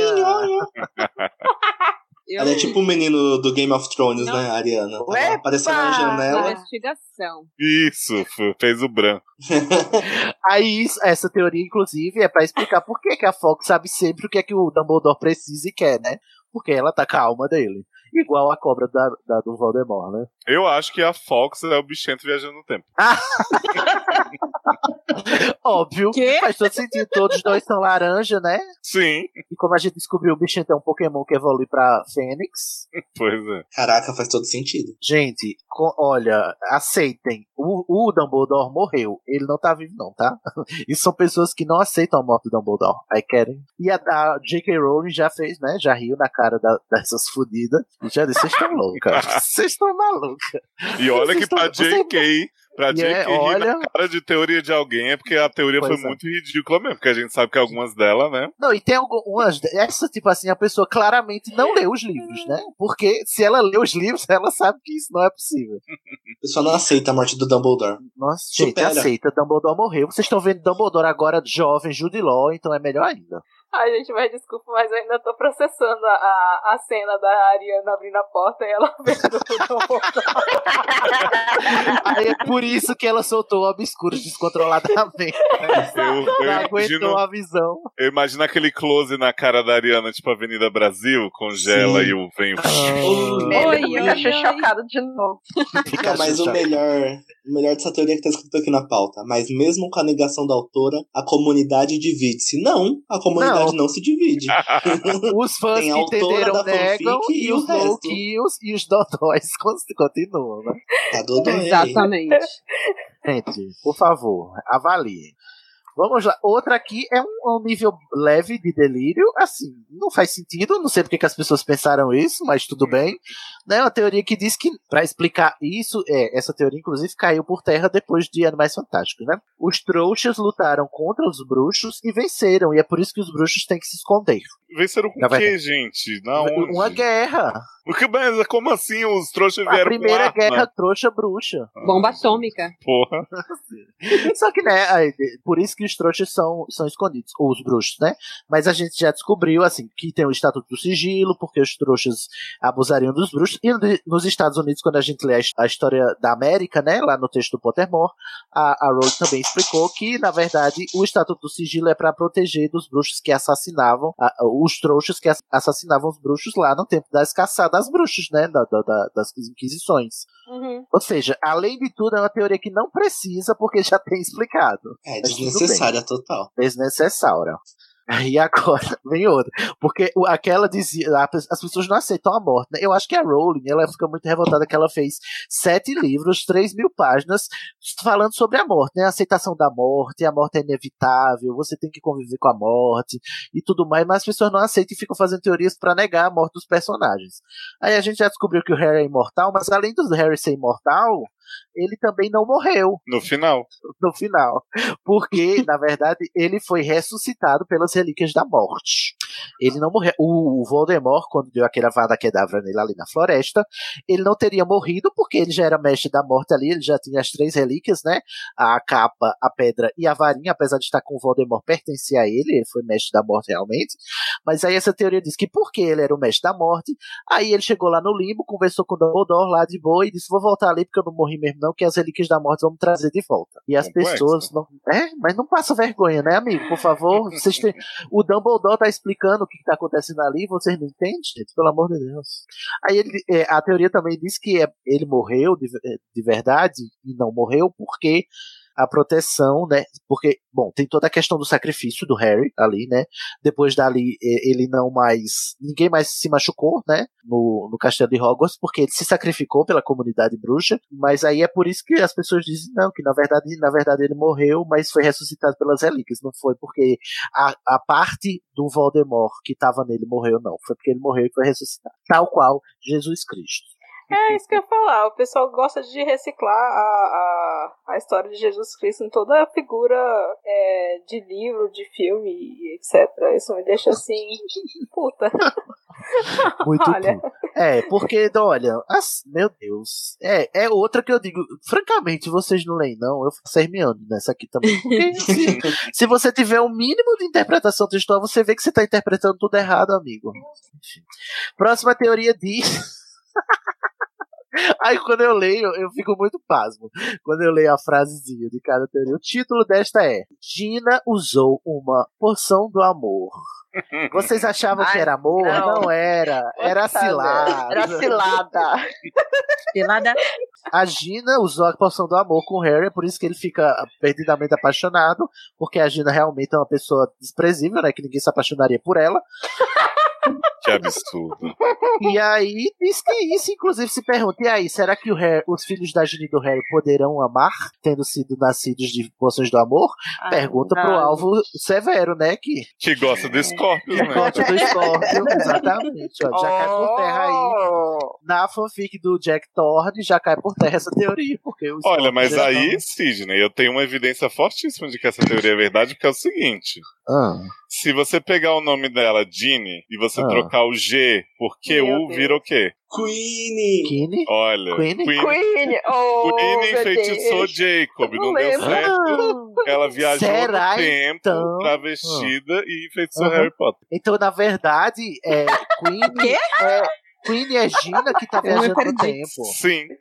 Sim. Enfeitiçando o homem desde que era, né, adulto e agora virou adolescente de novo. Então, Jacob é o Harry. Sim. Sim. Pronto. uh, Porque o, Harry, Harry- gosta de quê? Pão. Quem mais Pão. gosta de pão? Jacob. Jacob, Jacob. faz pão. Exato. Ou seja, tudo, tudo a ver, faz sentido. Ai, mas gente, desculpa, mas olha, eu lembro que quando eu tava lendo o, o sexto livro, e do nada, simplesmente do nada, o Harry só vira uma. Acho que ele, enfim, tá andando atrás do atrás da sala, salão comunal e ele vê, dá de, de cara com a Gina e o menino lá se beijando, ele fica puto, tipo, você nunca nem reparou na menina, como é que você tá, já tá apaixonado por ela ou sentindo ciúmes dela? Falei, Nossa, seja, tirou as palavras da minha boca. É por isso que eu não gosto do casal Harry e Gina. Pra mim, Claramente. nunca vai me descer. Assim, Nunca vai me Posso deixar falar, jogado. Eu gosto gosto, de um não é por amor. isso, não. Eu gosto porque a, a Gina merece coisa melhor que o Harry. É. Não, ela E outra, o verdade, amor- eu, eu particularmente eu não gosto de praticamente nenhum casal de Harry Potter. Então, É, mas é porque a, a Rowling não sabe fazer romance, realmente. É, de fato, ela não sabe É. fazer romance. Só o Newt e a Tina. Newt e é, Queen, só você tá acertando agora Acho com que ele. sim. Haters gonna hate, mas eu chipo Queen e eu. Tina e. e, e Não, Tina e Queen? Mas eu gosto Quê? da Tina, da, da, da, da Tina Tina com, e Newt. o Newt. É, eu também Eu gosto. também, tipo. Olhos da salamandra. Casal Eu Tilt. tipo a Gina com o Harry também, gente. Eles são legais juntos, eu acho. O quê? Não. E outra, esse É o negócio casal que de do deu certo nada. no filme, gente. Esse negócio Olha, de. pra não Ah, quantas exatamente- coisas deram certas no filme, né? isso é verdade. Mas o problema totalmente justa do, do- da saga principal, o casal assim que eu até que vou, mas isso por causa dos contos que ela soltou no Pottermore depois é Tonks e Lupe. Mas Ai. só. Ai, é, Eu, eu não gosto, acredito porque Lupin e Sirius forever, né? né? É. Casal Dogstar tá aí. Pois é. É, também tem isso. Olha, vamos passar para É que a a Léo, Tonk eu vou se transformava dar... no Sirius. Olha, Será que faz sentido. se a Tonks virar um, um cachorro, porque ela é metamorfomaga, ela pode se transformar num cachorro, né? Ela se pode transformar no que ela quiser. Ela chega no looping com aquele focinho de cachorro, ele já fica todo. Não, ela diz, amor, por favor, faz a minha fantasia, aquela, aquela, a mais secreta. Aí ela vai se vir em cachorro, igual o Sirius. Nossa. Próxima teoria, Léozio, eu vou lhe dar as honras, porque eu sei que você quer muito. Eu sei que é seu Gente. momento agora. Eu amo essa teoria que é 100% real, assim, ninguém aqui vai discordar, que é a teoria né, da vida de que J.K. Rowling é, na verdade, Rita Skeeter.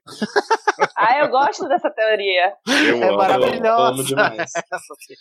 Que o que, que acontece? J.K. deu uma declaração que ela conta o destino da Rita Skeeter, né? Essa repórter maravilhosa, nada sensacionalista, que sempre conta a verdade em suas matérias. Super Ela diz que fatos. A Rita foi expulsa do mundo mágico porque ela era um animago ilegal e usava isso pra conseguir seus furos de reportagem, né? A gente sabe, né? Ficava ali o besourinho bisbilhotando. E aí, pra ganhar vida, a Rita começou a escrever sobre o mundo bruxo, sob forma de histórias de fantasia para as trouxas, ou seja, Rita Skeeter é ninguém mais, ninguém menos do que Just Kidding. Just kidding, J.K. Rowling. Eu amo. Eu amo. Gente, faz todo sentido. Inclusive porque a Rowling começou com aquela barra, né? De que era pobre, não tinha dinheiro nem pro café, ia, ia pro, pro restaurante pra escrever porque não tinha é, aquecimento no apartamento.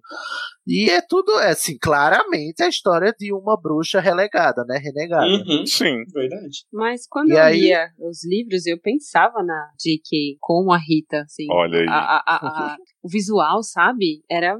Eu era criança, enfim, mas tinha, sei lá, 10 anos, também cresci com o Harry. Mas eu tinha a imagem mental da J.K. quando, toda vez que mencionava a Rita. Aham.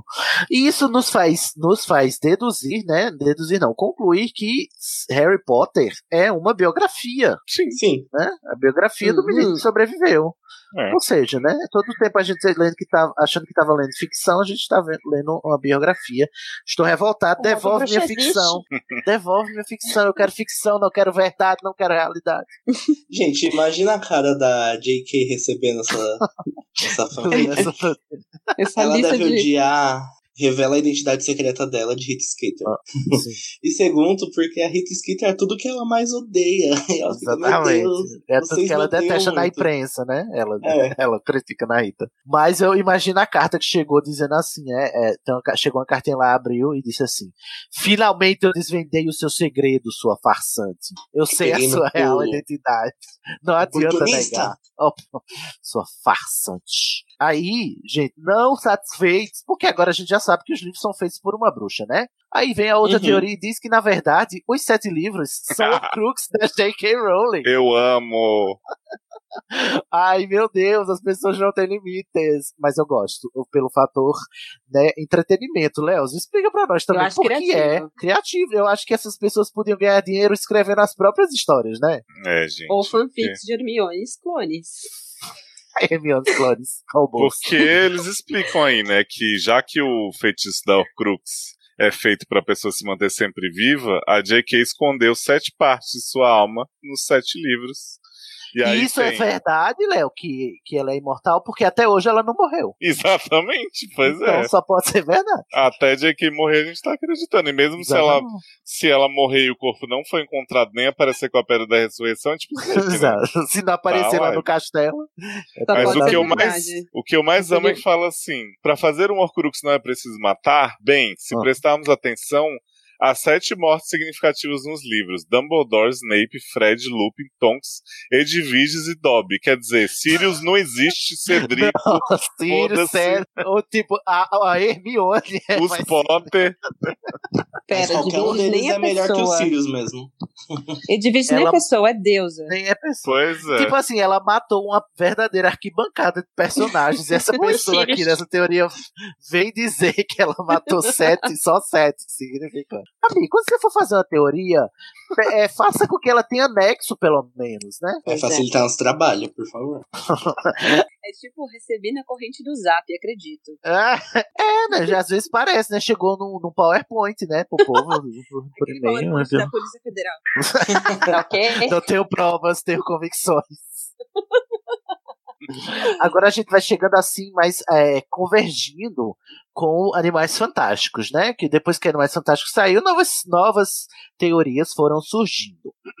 Uma das primeiras teorias que surgiram, né, foi a de, na verdade, quem deu a Aragog para o Hagrid foi o Newt Scamander. Eu adoro essa teoria, inclusive. Ah, não sei se é verdade, se Essa a gente vai teoria descobrir desde o ainda. primeiro filme, né? Desde o primeiro filme, né? Uhum. Os fãs estão conjecturando de que, assim, diz no filme, né, o, o Hagrid, que ele ganhou Aragog quando ela ainda estava no ovo, né, no, no casulo, sei lá como é que fica as aranhas. Desculpa, Lorena, eu não sei como é que se reproduzem as aranhas, é no ovo ou é no casulo. Mas aí ele recebeu ela ainda no ovinho, assim, de um viajante. E aí a gente sus- su- suspeita que tenha sido o Hagrid, porque o Hagrid também é contemporâneo lá do, do, do Newt Scamander, quando a gente- como a gente vê na, na, na cronologia, né, de Animais Fantásticos. Eu adoro pensar isso. Eu gosto também, acho Eu possível. também. Eu, Eu também eu gosto acho a- do Newt, eu gosto muito dele. Eu acho a da- cara do Newt ver o Hagrid assim, e se ver no Hagrid e dizer, deixa eu dar um negócio aqui, que eu sei que tu vai gostar. Ah, é verdade. Né? Eu adoro. Aí ele pega nada mais, nada menos que uma acromântula. Um tudo acro... dele. Mas é, mas o Newt, eu vejo muita, muita correspondência entre a personalidade do Newt e do Hagrid. Principalmente no que diz respeito aos animais, né, aqueles. O Newt é o Hagrid que deu certo. É, o Ai, Hagrid é acadêmico. Não é que deu certo, mas é o Hagrid Tadinho acadêmico estudou, né? O que é dar certo, né? Não, o gente. que é dar aí. certo, né, Danilo? Olha aí, vamos. Olha aí seu, seu É comportamento. tudo questão de ponto de abusivo. vista. Depois o Hagrid não consegue fazer um patrono, a culpa é de quem? Do Danilo. Né? Desculpa, Hagrid, perdão pelo vacilo. Mas eu acho que assim, Cisne, Aragog é a grande chance que a J.K. tem de desenvolver uma grande personagem lésbica aí do universo. Ai, ai que ó. né? Porque se ela botar pra brigar com outra aranha, já tá feita a são piada. Duas aranhas. Ai, ai. Eu tô aqui pra trazer o baixo nível pra esse programa, gente. Desculpa. Muito bem. Adoro. Muito que bem. Inclusive, é, é, ganha força porque tá- a gente quer ver isso acontecer, porque o Hagrid e o Voldemort vão estar em Hogwarts no tempo do- dos filmes, né? Que vão até 1945. Eles vão estar lá em Hogwarts lá. É, é, eu, inclusive, eles terminam em 1945 a, a educação. De, o, o Hagrid não, né? Porque ele é expulso no terceiro ano. Mas o, o Voldemort termina em 1945 o curso, né? Os sete anos de Hogwarts. Ah, mas E eu aí acho a gente- muito mais fácil o Hagrid encontrar o Newt fora de Hogwarts, assim, tipo. Será que ele já frequentava os becos Talvez do ele Beco seja Diagonal? expulso, o Newt encontra ele, aí diz, aí diz assim, ô oh, Dumbledore, dá uma chance aqui pra esse garoto, né? Hagrid, estagiário do potencial. Newt. Diz, Ai, amo, quero, sim, eu quero sim. Não vai Eu acontecer. aceito, JK. Aceito. Pode tirar eh, Nagini.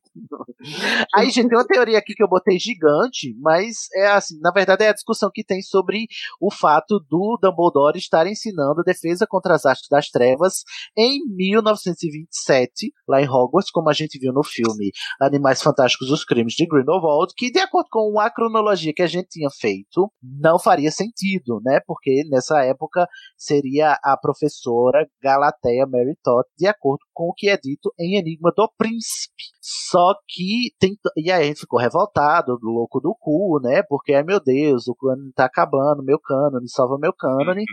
E aí tem um texto lá, eu, eu vou deixar o link, mas tem um texto do Animagos que explica por que é ah, possível isso acontecer, né? Não está, é, é, não está tão fora do cânone assim, porque é, bate algumas datas. O, o Dumbledore ser professor de defesa contra as artes das trevas. O que não bate de jeito nenhum. Vocês querem comentar sobre isso? Sobre Dumbledore, professor de, de DCAT? Eu acho quero. assim, conveniente, Eu- né? Essas matemáticas que fazem. Porque assim, ele nunca falou que foi professor de defesa contra a raça das trevas. Nunca aí estavam a fim de fazer uma cena de bicho papão no filme, e aí vamos botar. É só isso, assim. Mas tem- assim, eu acho que os fãs ficam muito nervosos antes de assistirem as coisas. Tipo assim, saiu o trailer, os fãs já ficam loucos, JK, porca capitalista, caça-níquel, não sei o quê. Aí quando você assiste o filme, é justamente no filme que o Dumbledore é impedido de ensinar a defesa contra a arte das trevas. É, ele já larga ali no você filme. pode, é, e ali você pode começar a tirar impedimento do que, do porquê ele quis afastar o Snape da matéria, ou alguma coisa assim, sabe? As pessoas se irritam demais por coisas pequenas, sabe?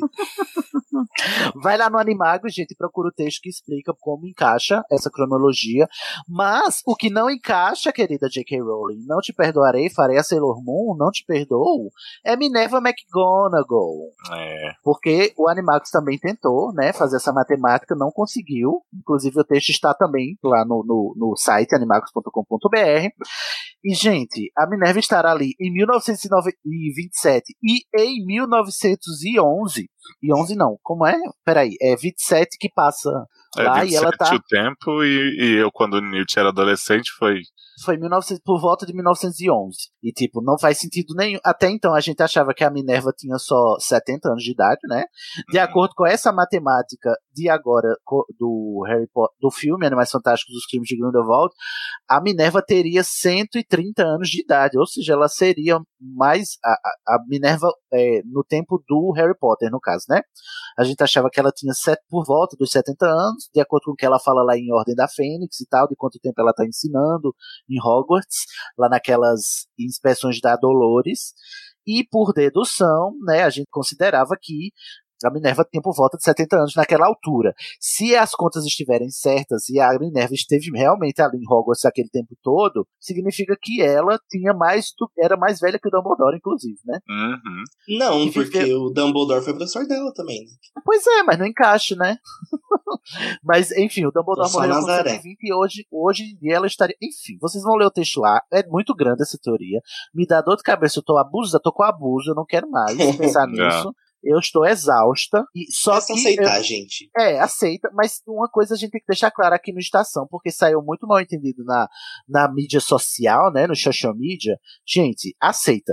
A data de nascimento da Minerva nunca esteve no Pottermore. Para com essa fique- fiquei envergonhado, que eu tinha certeza que isso tinha acontecido mesmo. Nunca esteve. Nem Vocês no texto do Bolsonaro. Pottermore. que- É, no- exato, foi vocês. A culpa é sua, Léo. Culpa de O- vocês. O Pottermore tem um texto da biografia da Minerva, e mesmo nesse texto da biografia da Minerva, não tem a data de nascimento dela. Ou seja, nunca apagaram a data de nascimento porque nunca esteve lá. Os fãs deduziam a data de nascimento dela por conta da conta que se fazia a partir do- dos dados de, de ordem da Fênix.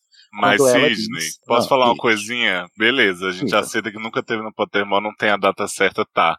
Mas esse papinho também que a galera fez pra dizer que ela no filme conta pra Umbridge que está em Hogwarts há 39 anos, porque na verdade ela contou que ela fez dois anos na escola, depois foi dois anos pro ministério, depois foi não sei pra onde, Intercalado, depois né? voltou pra escola. Vai se fuder, né, gente? Porque Eu ninguém, acho.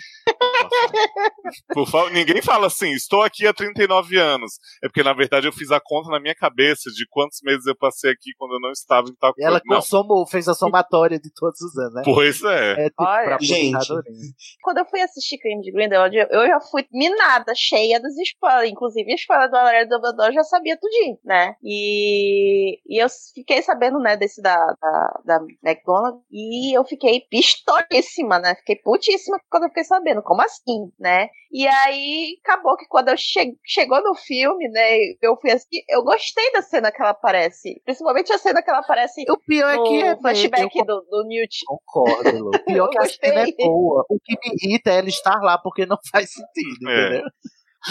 Mas eu gostei da atriz, inclusive a atriz tá perfeita, que nem Minerva, mas assim, É, me, me, me fode a cabeça esse fanservice é, vagabundo. Pra mim é um fanservice ba- vagabundíssimo. Sidney, Então, mas assim. não, é nem, não, é fanser- não é nem fanservice, amiga, é retcon mesmo. É tipo, Não, é porque assim, tem mais três filmes, vocês sabem, que eles podem revelar que Minerva usou um vira-tempo pra ir nos, nos recreios de Hogwarts Esse- brigar com os alunos. Essa teoria da- do vira-tempo já tá rolando aí, já Já tempinho tá rolando, gente.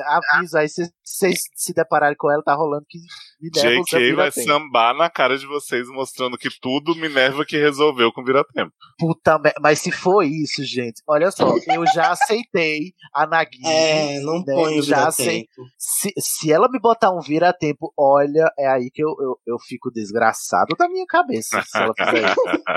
Assim, Porque JK, a no gente povo. "Hey, just get it. Não, olha. O, o, Tá o just povo. get it com a minha cara. Just kidding, JK com a minha cara. O povo diz porque a Minerva foi quem deu vira-tempo a Hermione, sendo que a Minerva só tava entregando um, um- um produto do ministério, gente. Não era dela o vira-tempo. Não, mas você É, sabe e que a Minerva coisa. é a Hermione viajando. Eita! Então o Dumbledore e a Minerva é um chip real. Sim. Dumbledore, Minerva, Rony Hermione, e Hermione. Nossa, tudo faz sentido agora. É. Assim, JK, a gente aceitou que você é ruim de matemática. Inclusive. Humanas, por né, muitos anos, essa foi tipo a build do Twitter dela. Péssima em matemática. Assim, eu acho que ela não deve se perdoar por ter colocado essa data em Ordem da Fênix. Aham. Nunca. Acho que ela dorme todos os dias pensando nisso. Que mas droga, ela chegou droga. e falou. Mas acho que ela chegou na hora de escrever o roteiro e falou: Quer saber? Eu vou por sim, é um erro mesmo. É meu. Mas a história que eu tenho pra contar É com a meu, Minerva é muito maior. Nem Mas. Eu mas, espero. essa, mas essa data só tá no filme, não é? Não. Não, não tem É? data nenhuma. No livro, Tem- do, no livro tem a Minerva falando que tá em Hogwarts há tanto tempo. Ah, eu achava que era Aí- só no filme essa fala. Não, não, tem Não. uma data. O que Não, tem é. tem livro, É, Ordem da em- Ordem da Fênix se passa em ano, em ano tal. Minerva diz que tá há 39 anos em Hogwarts. Daí fizeram as contas e disseram: ela nasceu no ano tal, fez, fez Hogwarts no ano tal e entrou pra, como professora no ano tal. A partir dessa conta, entendeu? Mas é porque ela quis dizer, estou há 39 anos viajando no tempo em Hogwarts. No tempo. Ah, Sim, sempre agora em Hogwarts. sim. E outra coisa, eu acho que a J.K. tava vindo preparando a Minerva pro filme há muito tempo. Tipo, só dela não ter posto o dia, nem o ano do aniversário. E no texto que tem no Pottermore, que ela fala que a Minerva era a única pessoa que o Dumbledore tinha falado Pois é, sobre tanto que ele sofreu enfrentar o Grindelwald. O texto, Então acho que a Minerva vai ter uma importância. o texto da Minerva pelo do, do- do menos- Pottermore detalha tanto a vida dela que fica até assim, meu Sim, Deus, não tem sim. a data de nascimento dela, né? Eu não acredito, barro, não espero que seja gratuito. Tipo, esse texto preparou muito a Minerva pro filme. Tipo, ele deu vários indícios que ela estaria. Eu espero Então que esse acho que ela retcon. tinha uma história. Eu, acho, eu espero que esse retcon vale a pena, porque se não valer, eu vou ficar muito. Só digo Eu isso. acho que é o momento que o Dumbledore vai chegar pra Minerva e falar assim: Eu amava ele. O momento que todo mundo tá esperando. Mas se depender do- da cena que ele te- que teve excluída, né? Que ele só, só afasta ela e diz: Não, não era nada, não, vou ali, filho. E olhar no espelho. Não, e o Jude Law, não. Que cena. Uma cena dessas, Nossa, bicho. uma cena, uma cena adorável. É ele dando um perdido, sem tempo, irmão, pra Minerva. Ele vendendo o caderno da Mina Lima. Não dá, né? Vender- Exato. Mais alguma coisa a dizer sobre Minerva, gente? Só que eu amo ela. Pray É, for. Minerva. Diva. Justiça pra Minerva. Protect Minerva. Protect Minerva. Protect linha do tempo, protect canon. Gente, agora meu momento. Chegamos no meu momento. Ah, esse momento. Olha, eu fiz esse podcast para isso, não foi por nada mais. Inclusive, poderia ser um podcast só sobre isso, mas eu tive que arrumar um pretexto, né? Pra fazer. Mas a teoria que tanto nos aguarda é a teoria mais real, a teoria mais inequívoca de todos os tempos, é que Nagini é nada mais nada menos do que mãe do Voldemort. E quando a gente e quando a gente diz que ela é mãe do Voldemort, não é que a Merope não é mãe do Voldemort, é a Nagini. Não. A Nagini e a Merope são a mesma pessoa, ou seja, a mesma cobra. Vocês querem que eu explique? Eu explico pra vocês. Vocês estão chocados, né? Estão todos embasbacados. Né? Cai da cadeira aqui. Pablo É Desde que saiu tre- no, no livro do Gente. Harry Potter, então tudo bem. Mas, não, desculpa. Essa teoria, eu vivo, eu vivo por, por ver isso ser, se tornar realidade diante dos meus olhos que não enxergam. Eu vivo por esse momento, né? No, no momento em que Nagini vai dizer a Credence que o verdadeiro nome dela é Merope Gaunt.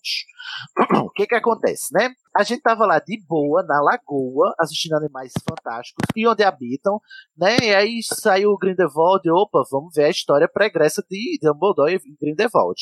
Chega o trailer dos crimes de Grindelwald, Quem é que aparece? Nagini. Aí eu digo, tinha precisão dessa cobra tá aí? Não tinha precisão. Essa cobra vai viver 70 anos pra ser a cobra do Voldemort? Tinha precisão? Não tinha. Mas já aceitei no meu coração que tudo bem se ela fizer de um jeito legal. A personagem parece ser- ter um papel importante, apesar do que o diretor fez com a personagem, né? Mas a gente vê que no roteiro, né? Fora esse, fora Steve Kloves, a gente vê que a, a, a Rowling ela tem uma, um propósito pra Nagini ali, ela não tá à toa. Embora eu ainda acho que podia ser qualquer. Podia ser Gertrudes, não precisava ser Nagini, né? Porque ia dar no mesmo, mas tudo bem. Ela quer que seja a cobra, vamos, vamos ser a cobra do Voldemort. Mas, não satisfeito com isso, né? Inclusive, isso já tinha sido teoria antes, né? Quando saíram as fotos de Cláudia Key, né, com seu figurino, e a gente descobriu que ela, era, ela seria um Maledictus, né, uma, um- uma bruxa que viraria um animal no futuro, irreversivelmente. E aí surgiu teorias antes do filme sair dizendo que, Nagi, que, que a Cláudia Key, na verdade, seria a Nagini. E eu, hahaha, tá certo, querida. Mas, querida, é claro que não vai ser isso. Chega o trailer, pá, na minha cara. Era verdade, essa teoria esdrúxula. Aí eu fui mergulhar mais profundamente nas águas turvas das fanfics e das teorias de fandom, do, do fandom.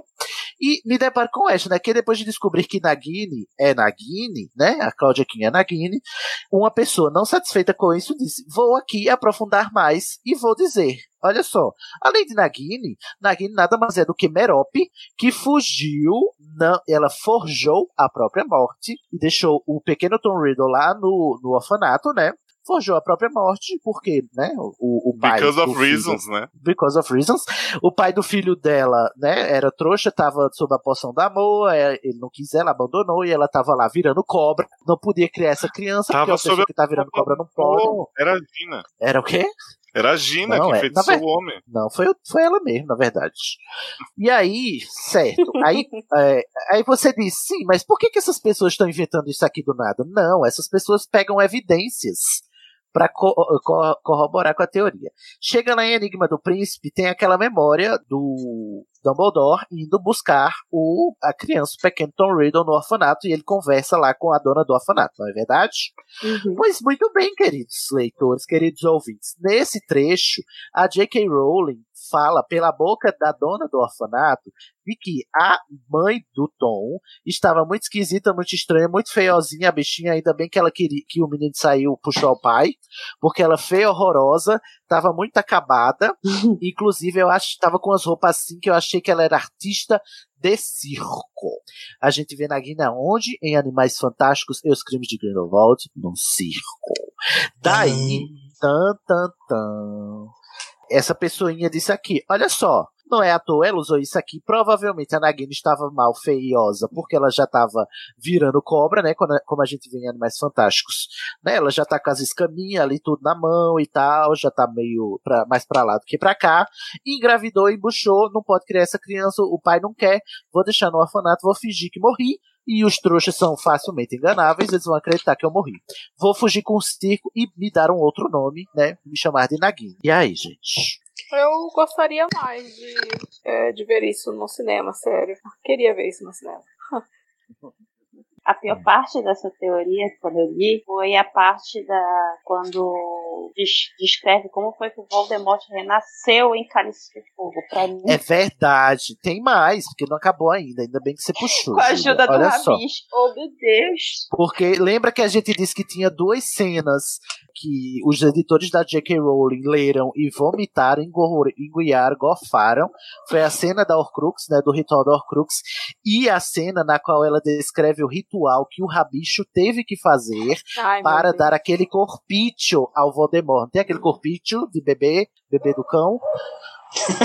Então, para o Voldemort, o Voldemort, como vocês sabem, até o quarto livro ele estava num, em forma de espectro, né? Ele não tinha cor. E aí o Rabicho teve que fazer um ritual que a gente não sabe o que é para ele ganhar aquele corpinho ali que ele conseguia segurar a varinha e mandar nos povos. E aí diz que, né, essa pessoa tá dizendo aqui que, na verdade, o ritual seria, como Nagini é mãe de Voldemort, seria o Rabicho emprenhar a Nagini. Ah, eu acho que eu vou vomitar. Pra ela dar um fetozinho pra colocar a alma do. Exatamente, o Rabicho emprenhar a cobra. O rato. O rato não, o homem. Como Rabicho. rato ou como pessoa? Ah, Como pessoa, rato, gente. Ah, Como não, um rato, não, tá, tá escrito na teoria como um rato. Ele em forma Como de rato. Ah, é? Eu não. Eu, eu prefiro É. imaginar como pessoa mesmo, porque já que é pra Eu mergulhar fundo, a gente imaginar, vai até não. as profundezas. né? Aí, tipo, gente, né? Eu penso a mesma coisa. Quando a gente ouve o, Dan- o Voldemort mandando o Rabicho ordenhar Nagini, não é ordenhar o veneno, é ordenhar o leite da Nagini. Porque tá Nagini é produzindo Merope. até hoje. Tá, até hoje. Até ela morrer, né? Que quem matou ela foi o Neville, né? É. E aí, Uhum. é, mais outra coisa que corrobora é que Merope Gaunt é descendente do Sonserina, né? Do Salazar Sonserina, e não seria nada mais adequado do que uma descendente do Salazar para ter uma maldição do sangue que a transformaria em cobra. Isso estaria coerente, né? Tipo assim. É, eu acredito que sim. E explicaria por que coisa- que o Voldemort gosta Sem- da- da- dessa cobra aí, né? Que na verdade ele usa Sem ela porque ela tem que- essas propriedades de ser a mãe dele. que quando ele é, adquire esse corpinho do, do bebê demônio e depois quando ele, né, já no final de Cálice de Fogo também, né, quando ele tem o corpo dele mesmo e tal, Volta É, ao corpo todo normal. aham, quando ele renasce, né, ele já renasce com essas características ofídicas, né, De tipo, cobra, ele destaca isso o Perdeu o todo. nariz. Isso o tempo todo. Isso, né, as pupilas inexistentes, sei lá, isso tudo isso. Então, olha, Pablo, Mas eu só queria ele mandar esse recado pra você, tá, querido? Também? Quem? Ele? Não, na verdade ele herdou os genes de cobra, né, da mãe. É. Do segundo é nascimento, que na verdade ele louca. nasceu de novo. Só tô mandar um recado aqui pro Pablo, tô só aguardando, tá, querido? Tô só esperando de braços cruzados isso aqui acontecer na nossa frente, você fica aí, chola mais. A única coisa que contradiz essa teoria é a mulher do orfanato falar que a Nagini é feia e a Cláudia Kim é muito bonita. Só isso. Mas até aí, pode ser só preconceito com asiáticos. Né? Não, até aí a, a, a Não, Merope ela- podia ela ter se transfigurado pra, pra parecer feia, entendeu? Mas Não, a questão do, do, do Voldemort tem aquela é, aparência de olhos azuis, o homem padrão caucasiano, e a, a menina tem a aparência coreana, entendeu? É do pai dele. Asiática, é. Mas, ó, isso aí, quem escolheu o ator não foi a Rowling, né? Foi o casting, né? Não foi a Rowling. Então, pra mim, continua coerente. Eu, eu sinto cada vez essa teoria se tornando realidade e isso é um pouco assustador. Sim. É. Sabe? Tá cada vez Quando você mais sente perto. ela vendo? Sim. Sabe quando você Assim. lê Enigma do Príncipe e surge a palavra circo? Eu já me tremo. Circo. Gente, vai lá ler. Está escrito circo. A gente não Está tá escrito. É lá no, no capítulo que o, da memória do Dumbledore indo pegar o Tom Riddle. Não, Eu acho que vai rolar, isso, mas assim, pra ela explicar essa dor de cabeça que essa mulher teve pra inventar esse nome, essa vida nova, esse negócio todo, olha, vai dar trabalho. Amigo, ela explicou o plot da usurpadora da menina que trocou os gêmeos no, no, no navio e um morreu e depois estava vivo. Eu Então, acho mas tudo assim, você possível. achou, você achou bom? É Não tô- achei. Mas se Então. você acha que eu tô achando bom essa teoria, eu só tô querendo que aconteça. Sim, eu tô querendo que aconteça, mas vai ser uma merda. Ai, Agora, assim, a única ruim. coisa, a única teoria que eu tenho da Nagini e o motivo do Dumbledore manter ela por perto, assim, acho que o Dumbledore ia olhar pra ela e falar, olha, essa é uma Maledictus, né? Ia reconhecer ela depois, talvez. Pois é, mas o povo diz, ah, mas o Dumbledore não tinha pra que dizer isso pro Harry, não sei o que, não sei o que lá. Ah, não, não tinha por que dizer como diz. Assim, se bem que o. Dumbledore dá as dicas necessárias, né? Tipo, olha, aquela cobra é estranha, se liga na Você cobra aí. Mas assim, no Animais Fantásticos, o que eu sinto da Nagini e o que a J.K. quis fazer é que no começo do filme, o Dumbledore fala que pra curar o Maledictus, se o Credence tivesse um irmão, O ele ia substituir. É, o Obscurus. Se o Credence tivesse um irmão, o irmão ia dar amor pro Credence, né? Ia substituir aquela forma. Então eu acho que a Nagini, Animais Fantásticos, é essa pessoa que começa a dar Eu afeto pro acho. Credence e por isso que ele começa a controlar. Eu acho que essa é a função dela. Mas, ali. e é, exato. E a- o trágico é de que ela vai se tornar cobra, ou seja, os dois estão fodidos, né? É, sim, eu acho que só essa história já tá bom. Ela dá um amor Já pra tava uma pessoa, boa, não precisava salva. É, tipo, só ela salvar o Credence já tá ótimo. E se ferrar pro resto da tá. vida. É uma história trágica trágica bem legal, mas. Não precisava ser a cobra do Voldemort. Não, gente, não. Nem a por mãe favor, dele. JK. Não, não faz com a gente. Ai, ai. Léo, vocês, o que vocês têm a dizer, gente? O que vocês têm Não, sobre tô isso? sendo, gente. Realmente, Tô- por favor. Vem, só vem. Apenas venha, né? Exato. Ai, tô exausto, gente. Pra terminar, a gente vai é, considerar algumas coisas sobre o cliffhanger que deixou, né? em- Que foi deixado em Os Crimes do Geraldo, né? Esse Sobre quem é Aurélio maravilhoso, né? Dumbledore. Aurélio Dumbledore, que é a pergunta que mais não quer calar de Não todo existe. o fandom hoje em dia. Ele não existe. Tem muitas teorias sobre quem é Grindelwald. Eu vou citar algumas aqui. Vocês vão me dizer o que, que vocês pensam, se vocês têm as suas próprias, tá? Então, né, a Aurélio chegou, vocês sabem, lá no final, se você não sabe, cuidado com o spoiler, né? Mas se você tá ouvindo até agora, o que, que você tá fazendo da sua vida? No final dos crimes de Grindelwald, né? O, o Grindelwald chega lá pro Credence, dá uma varinha pra ele e diz que ele é o irmão do Dumbledore pra jogar ele contra o Dumbledore pra ele matar, porque o- os Obscuros do Credence é a única coisa que poderá matar o Dumbledore.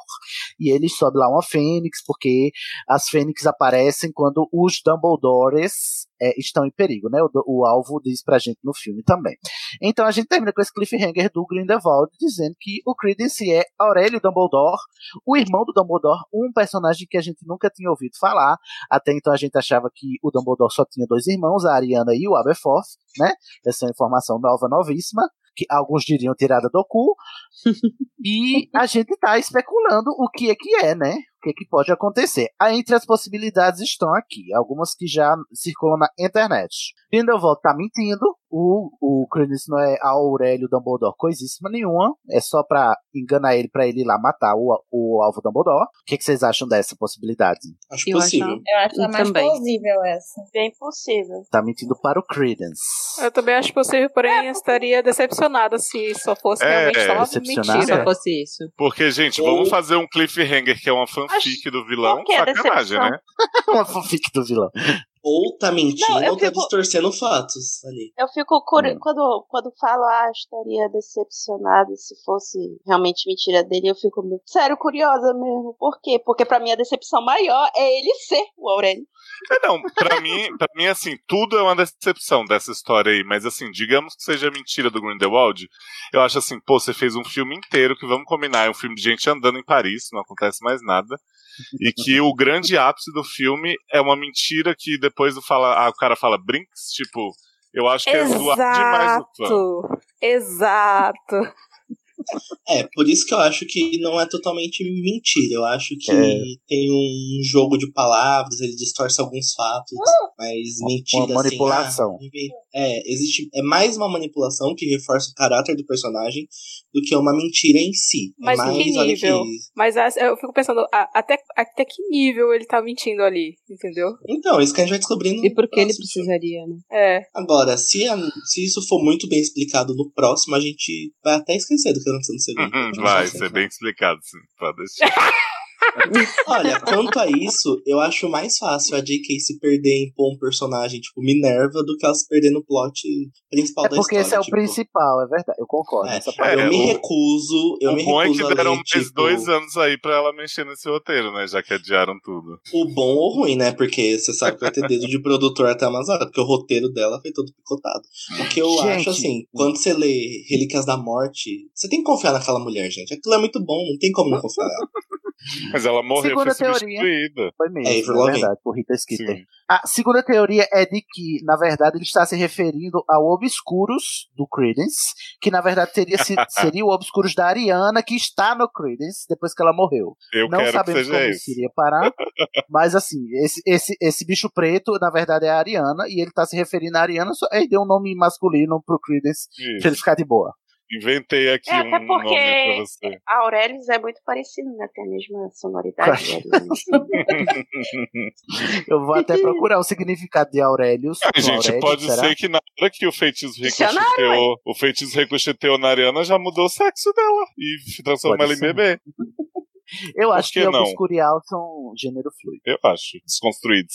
E aí, outra teoria é de que, na verdade, o, o, o Grindelwald não tá conversando com o Credence, tá con- conversando com o Obscuros dele. Então, ele tá falando, não é pro Credence, tá falando pra Obscuro, ó, ó bichão preto aí, você.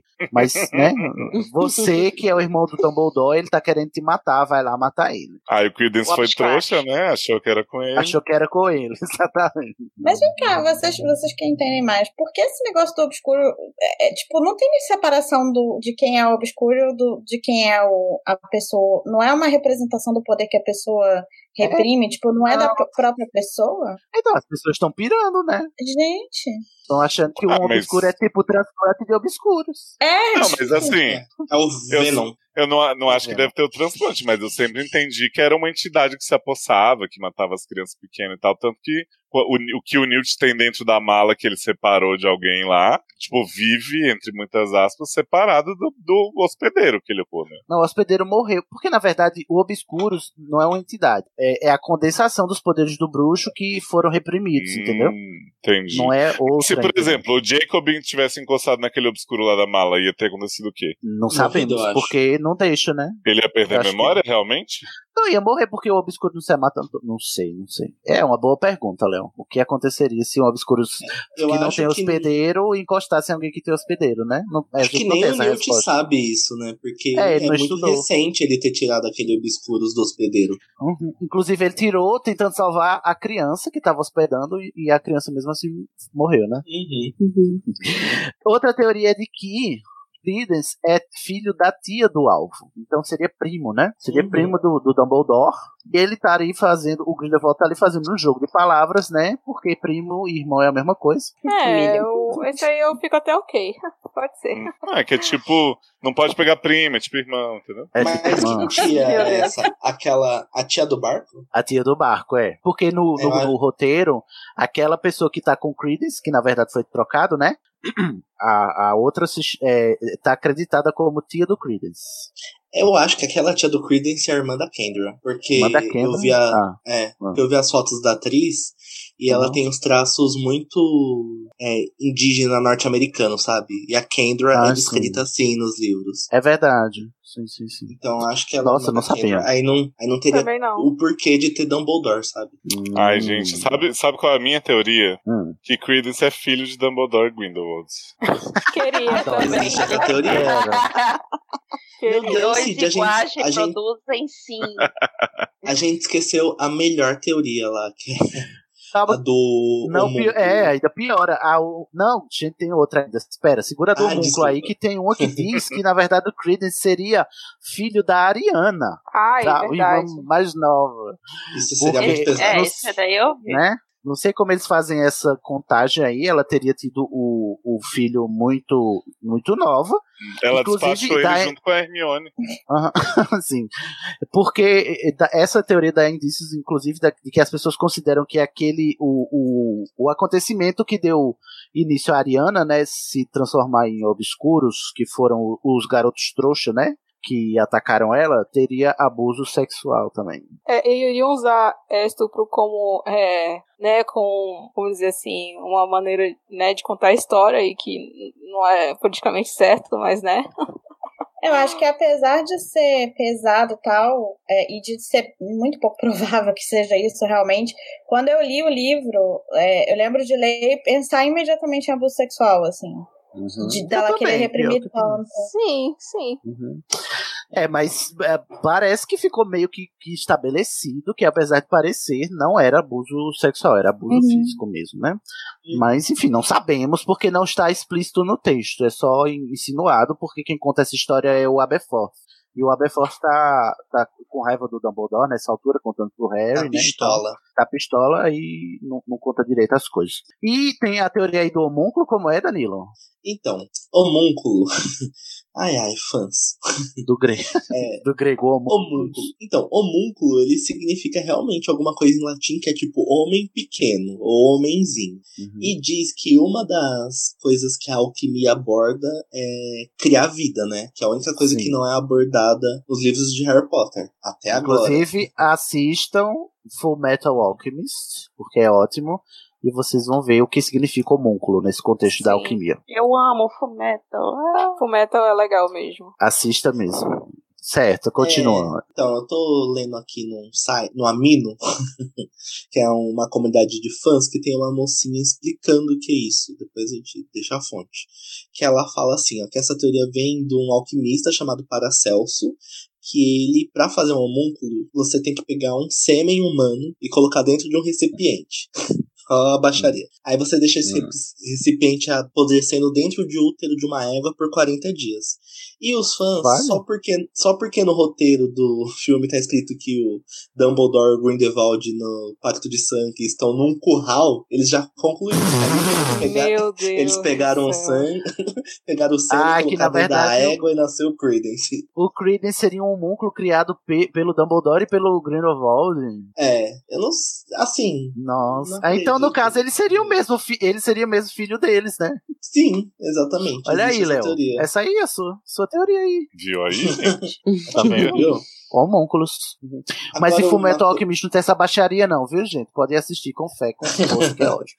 Ah, eu achei É, que era o prequel do, da- do nascimento de. Credence. Um dos usos da pedra filosofal é criar vida, como o Danilo falou, e, e a pedra filosofal dá origem a homúnculos, que na verdade são humanos não humanos, né? Eles só têm corpo, mas não tem vida humana realmente. Ah, outra coisa que reforça isso é que o nosso querido chupacabra, Antônio, reizinho injustiçado, é Reizinho, descrito como um, príncipezinho do meu coração. é, é descrito como um homúnculo, metade homúnculo, né? Alguma coisa assim do tipo no roteiro. É que as pessoas não né? sabem interpretar texto, que ele na verdade tá querendo dizer que ele tem aparência humana e aparência lagarto. Aí eles acham que é um. Isso. Ai, gente, Mas- vamos ler. Vamos, não vamos pular as aulas de literatura e de redação, por favor, gente. Apesar do que o nosso querido presidente fala, português é sim Uhum. importante, tá? E interpretação É. de texto. Tá ok? Tá ok, Tá ok. galera. Essa teoria do homúnculo é meio asquerosa, né, gente? Acho que Eu não não vai rolar, sabia não. que na alquimia real era assim que fazia um homúnculo. Mas É, parece que esse da magia Paracelso. é diferente. É, acho que parece que esse Paracelso ele já até apareceu em algum livro, tipo o Sapo de Chocolate, algo do tipo. Ah, é porque ela deve ser assim, um dos bruxos, né? Que ela falou do Flamengo. Paracelso, eu me lembro do, do Newt falando, né? Graças a Paracelso. Nossa, é Ah, verdade. onde? Tem isso no primeiro, né? Primeiro filme, Graças a Paracelso o quê? que o Frank não tinha fugido da, da maleta. É, na hora que ele chega no Ah, apartamento do Jacob. Ah, tipo assim, uma expressão, Uhum. né? Uma expressão Uhum. idiomática. É. Ah. Tipo, pelas Olha, barbas de merda. então é um, então, é um bru- é bruxo famoso, né? No, no mundo bruxo. Agora, deixa eu só falar uma rapidinho, que eu Hum. tava pensando esses dias. Sim. Assim, gente, eu não consigo não sofrer, eu fico muito perturbado com esse filme não ter dado respostas. Aí eu fico vendo, vendo, vendo. Aí tem a. Quando saiu as cenas extras, tem uma cena muito importante que foi cortada, Hum. que é do Dumbledore falando pro. É, falando pro Newt que o Grindelwald teve uma visão de um Obscurus matando ele, né? Uhum. Assim, né, Sim. Cid? Por Então, favor, né? minha- Você vai me cortar essa cena, ô David Yates? Me 20 faça segundos, Yates. Uma Uhum. informação essencial. Tanto, tanta cena pra cortar e ele me corta esta. Não, ele corta a cena que mostra o, o Credence controlando o Obscuros. Ah, mas assim, né? Se, se rolou isso aí, vai rolar um Édipo mesmo, né? Tipo, eu sonhei que um obscuro vai me matar, então eu vou atrás de um obscuro de qualquer jeito possível pra ficar manipulando ele pra garantir que no fim dos, da saga ele vai ter uma virada e me matar. Não, a minha teoria é que no passado o Grindelwald teve essa visão de um Obscurus matando o Dumbledore e imaginou que fosse a Ariana e tentou alertar o Dumbledore. E daí ah, era começou a matando o surgir um Dumbledore, achei conflito que era matando dois. o Grindelwald. Não, matando Não, o Dumbledore. A visão é do Obscurus matando Dumbledore. Então acho que, sei lá, eu pensei nisso. Que no passado o Grindelwald pode ter tido essa visão, ter interpretado que a Ariana um dia mataria o Dumbledore, e a partir daí ter surgido os conflitos deles. Nossa. Aí depois que ele viu que não era a Ariana, ele foi lá e falou: Próximo Depois- Obscuros. Depois Aí que a agora- Ariana fez o oi oi oi neles, né? Uhum. É, depois que a Ariana flagrou eles. A Ariana fez o quê, né? Fez aquela música Thank You Next, né? Foi Sim. embora. É, termine com sua namorada, estou entediada. Maravilhoso. Vocês têm mais alguma teoria pra compartilhar? Porque a gente já encerrou, esgotamos. Ah, tão pouquinhas. São poucas, Poxa. né? Quase nada. Poxa vida. Olha só. Terminamos aqui, Leozio. Quer fazer o jabá, uma divulgação aí, querido? Ah, por favor, gente, vão lá no seriadores.com.br. De vez em quando vocês escutam o Sidney lá no sede dando conselhos para as pessoas maravilhosamente Melhores bem, episódios. maravilhosos. Inclusive teve um recente, quer dizer, não sei quando esse vai sair, né, Sidney? Esse Mas vai sair teve- dia 10. Mas teve um programa aí do assoalho pélvico em que Sidney e os golpistas novamente assumiram o controle e foi Meu Deus, ai, eu quero doido pra ouvir esse episódio. E a gente tem o lá. dos Seriadores também bombando aí com Capitã Marvel, falando mal de Umbrella Academy, a série favorita aí dos, dos fãs de quadrinhos. Inclusive, já ouviu de Capitão Marvel, tá? E obrigado por esse episódio, esse podcast tão necessário, falando todas as verdades que ninguém quer falar. Né? Que Amo. todo mundo dizendo, ai, não é tudo isso, não sei o que, vamos tomar no cu, tudo, É seus tudo isso sim, seus É maravilhoso. Vocês ficam pagando pau aí pra Thor, o padrãozinho, os filmes meia boca do Tony Stark. Aí chegam a Capitã Marvel e vocês. Ah, vai te catar. Ô, Sidney, vai ter a segunda parte aí que a gente vai falar só das especulações pra Avengers, das notícias sobre Capitã Marvel, que a gente vai zoar muito quem escreveu todos Ai, os ótimo. quadros. Então, assim, Aham. vão ser dois podcasts muito importantes para a Marvosfera. Que excelente. Já- provavelmente já estará no ar, então vai lá em seriadores.com.br, não é, Leos? Exatamente. Para ouvir todos os podcasts da Holding. Sim. Danilo, você quer fazer divulgação de alguma coisa? Não, galera, só entrem no grupo de estação pra gente debater essas teorias, que eu fico muito É- maluco sozinho. Por favor. Eu preciso Danilo falar tá muito com alguém. abandonado. Precisa conversar, se expressar. Tedesco, senão eu vou ficar louco, gente. Júlia, você disse que você faz um podcast, né, Júlia? Sim, é, eu tô lá no Estação. Estação, a louca. Eu tô lá no é, Pau é Pedra com um spin-off sobre Star Trek. É, Quem gostar de Star Trek vai lá ouvir a gente no Frequências Abertas. E eu também tô lá no HQ da Vida, que é muito maravilhoso. Eu fico lá nas sombras, mas de vez em quando eu apareço, que eu sou designer lá do HQ da Vida. Olha, HQ Davi já ouvi falar desse podcast. Né? Eu lembro vagamente, assim, tem uma lembrança vaga. Vaga, é, pois mas- é. Mantendo a organização das suas pastinhas, Sidney. Obrigado, Júlia. Não deixe o Danilo atacar minhas partes, por favor. Me represente. Danilo, chegar lá, se Danilo deixar, ele fica só as traças. Muito obrigado. hqdavida.com.br, né, Júlia? Opa, isso aí. Júlia, confirma, Júlia. Isso aí não foi sem querer. isso aí. Renata, my fair. Ah, gente, Jabá não precisa, porque eu sou uma pessoa bem anônima. Então eu só tenho a agradecer a, a receptividade de vocês mesmo. E a paciência. Ah, seja bem-vinda, volte sempre, tá? Não se acanhe. Tudo bem, Levante obrigada. a mão sempre que, que as chamadas acontecerem. Muito obrigado por vir. Eloane, minha querida, e você? O que é que você achou da sua participação? Você tem alguma divulgação? Ah, não, divulgar nada também. Sou anônima da vida. Só agradecer a oportunidade aí. Estamos aí, né? Uhum. Espero participar dos próximos. E quem quiser me segue lá no Instagram. Hum, qual é a sua arroba lá? É Elo Homobono. Homobono, com H, né? H-O-M-O-B-O-N-O. Segue a Elo, manda um cheiro para Carlos, que fez a presen- sua presença eh, especial aqui conosco. Fala aqui, Carlos. Diga oi, Carlos. É, um beijo, Carlos. Um beijo. Ô, Isabela. Eu e é mesma. Isa e é bela. Ah. Eu queria E mandar a um beijo pra voz minha mais mãe. seduzente. De como eu disse, tô me sentindo no programa da Xuxa. Queria mandar um beijo pra minha mãe, pra Uhum. meu pai. Brincadeira. Especialmente pra você e pra Sasha. Adoro. Tem divulgação, Isa? Eu não tenho jabá pessoal, só falar pro pessoal continuar ouvindo o podcast. Eu Uhum. conheci ele e foi uma luz nos meus dias procrastinadores na empresa. Amor, adoro, Adoro. acabar com a produtividade das pessoas. Foi zero. E com- pedi, pedi pro pessoal continuar divulgando e adorei participar, adorei conhecer todos. Não conheço, mas considero pacas. E até a próxima. Obrigado, muito obrigado por todos que vieram. E a gente vai encerrar aqui o Estação 934, um podcast colaborativo do site animagos.com.br.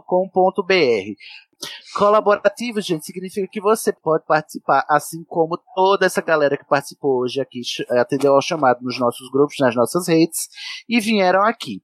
Você pode entrar em contato conosco, falar conosco, inclusive falar suas teorias, né, de Harry Potter, ou o que você achou das que a gente falou aqui lá no nosso grupo, no facebook.com barra grupos barra estação 934. Você pode nos seguir no Instagram e no Twitter, no arroba estação 934. Você pode nos enviar um berrador sobre, né, seu comentário sobre o programa pro berrador.934 arroba animagos.com.br e você pode assinar a gente lá no YouTube YouTube para acompanhar as nossas transmissões ao vivo, que a gente sempre faz umas brincadeirinhas por lá, no youtube.com barra estação 934. O que que eu quero pedir por fim aqui a vocês? Vocês sabem que a gente tá fazendo essa campanha, né? Inclusive, Léozio tá aqui, a gente quer fazer, Léozio, um crossover né? Estação Fit sede no ar. O que, que você acha, Léo? Já, já, já tá tudo feito, né? Já, minha fanfic Uhum. já tá escrita na minha já tá cabeça. escrita. No Você. papel ainda. não mas manda, viado. Se não mandar, olha. Qual é o chumbo prazo que eu tenho, Sidney? Vou dizer agora para os ouvintes para eles mandarem Ah. também. O que é que a gente quer fazer? A gente quer mandar conselhos, dicas, coisinhas para os personagens da JK Rowling, né? Se sabe aqueles o programa como sede, como milkshake chamado Wanda, que as pessoas mandam caso e, e os participantes aconselham. A gente quer aconselhar os personagens da Rowling no Dia dos Namorados. Então você vai enviar pra gente um caso escrito como Opa. se fosse um dos JK, personagens Just kidding. Just Kidding Rowling, né? Vai mandar pra gente, pra gente aconselhar, pedindo um conselho, né? Uma dica de vida, um aconselhamento, uma. Enfim, né? Pra gente aconselhar esses personagens tão traumatizados, tão atormentados. Já recebemos algumas, inclusive tem uma de Merop, gente, vocês não pedem por esperar, já recebemos, a melhor de todas. Você pode enviar essa, essa, esse seu caso, né? Essa sua barra de vida do seu personagem favorito para berrador.934.animax.com.br. Ele vai ser o nosso especial de Dia dos Namorados. Vocês têm até o final de abril, do mês de abril de 2019, para mandar por e-mail essa fanficzinha que você vai escrever pedindo barras, né? Já recebemos algumas. Se vocês quiserem mais instruções, tem lá nas nossas redes, tanto no, no Instagram, quanto no Twitter, quanto no grupo do Facebook. Manda pra gente, pra gente aconselhar, tá, gente? E a gente dá os créditos. Vai ser lindo, maravilhoso. Vai vir o Léo e vai vir o Taylor. Finalmente o Taylor vai vir aqui participar. Ah, não acredito. Sempre reclamo, se ele aceitar, no caso, né, também. Depois vai fazer a, a difícil, não vai querer, né? Uhum. Mas a gente vai aconselhar com os doutores mais profissionais em aconselhamentos esdrúxulos da podosfera, que é o pessoal do Sete no Ar. Muito bem, terminando tudo isso, desculpa a demora, gente, desculpa qualquer coisa, vamos dar um tchauzinho e até o próximo Estação. Um, dois, três e...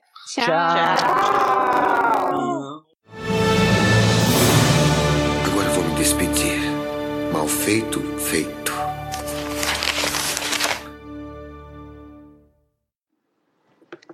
Como é, Danilo, a, a fanfic? Eu não escutei as últimas coisas que você falou. Ah, então, é, o nome é The Half-Blood Prince and the, and the Muggle Barney. Vaga. E o rating. É no AO3, Danilo? É no harrypotterfanfiction.com. By Hermione Clone. By Hermione Clone, não. Rating, Mature. Advisory, Strong Language, Scenes of a Sexual Nature, Substance Use or Abuse. Ó, não, eu não, corta. Uso de Ai. Eu não vou mentir que quando eu vejo essas tags mais pra, mais pra fanfic New Tina, eu, eu corro e vou logo. Isso é porque ele não Quero- achou a Hermione e o chapéu, né? Ah, essa é a melhor. Procura aí ver se você assim? acha Hermione e o chapéu seletor, você não ouviu? Mas as pessoas, as pessoas são assim. Gente.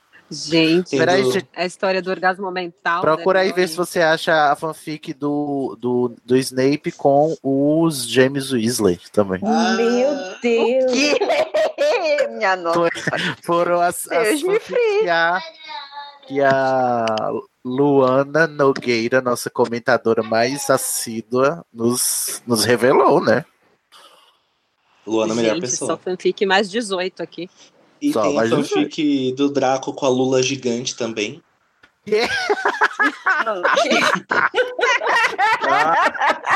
Ai, quando a gente pensa que não pode ir mais. Piorar, né? Diz que ele tava Se não, não triste for na mais beira 18, do eu nem lago. quero. Tava triste na beira do lago. Aí a Lula Ah. só põe um tentáculo assim nele. Aí começou. Nossa. Eu não quero Ai, eu espero muito esse isso. episódio de fanfics. Bora, gente. Chega de cabaré. Chega dessa putaria. Peraí, deixa eu ver qual é a próxima Horcrux. ou A próxima Horcrux. A próxima teoria. Léo, seja o leitor, o leitor oficial nosso. Vamos lá, desculpa que eu tava mastigando, mas vamos lá. quero muito falar disso.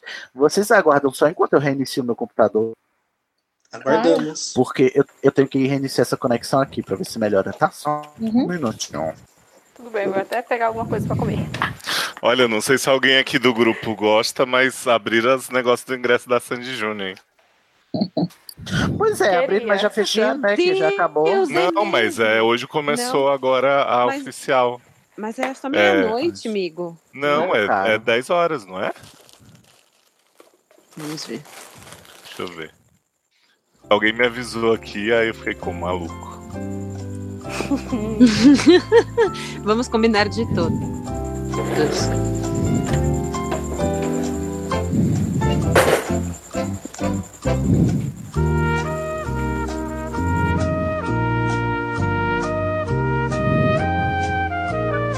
À meia-noite.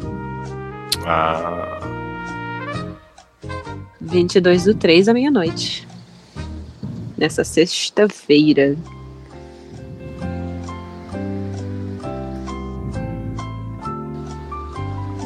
Vou ficar um segundinho, ó. Aqui, gente. Off não, né?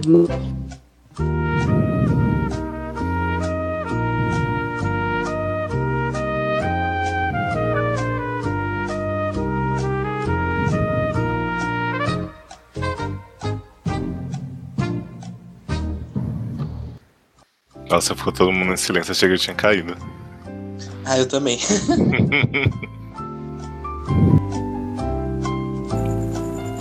Gente. Ah, tá. Oi, estamos aqui. Ah, tá. E todo mundo ficou em silêncio, eu também fiquei. É, será que caiu? Essa hora que a gente começa a falar mal do Sidney, vamos. Esse momento. Danadas.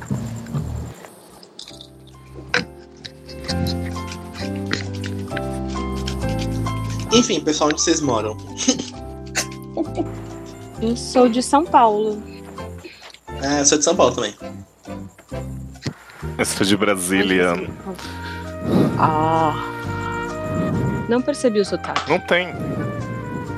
Graças a É. Deus, era. Brincadeira. Na verdade, eu sou baiano, mas eu tô aqui há tanto tempo que. Eu sou de Porto Velho, Rondônia. Uau! Cheguei, gente. Eu espero que agora estejamos. O assunto chegou, o assunto chegou. Ih, Vou ver. tu- Júlia, bota Bora, tudo bora, no loop pra eu ver. Vou botar. Vou botar o silêncio constrangedor que a gente estava aqui. Silêncio ensurdecedor.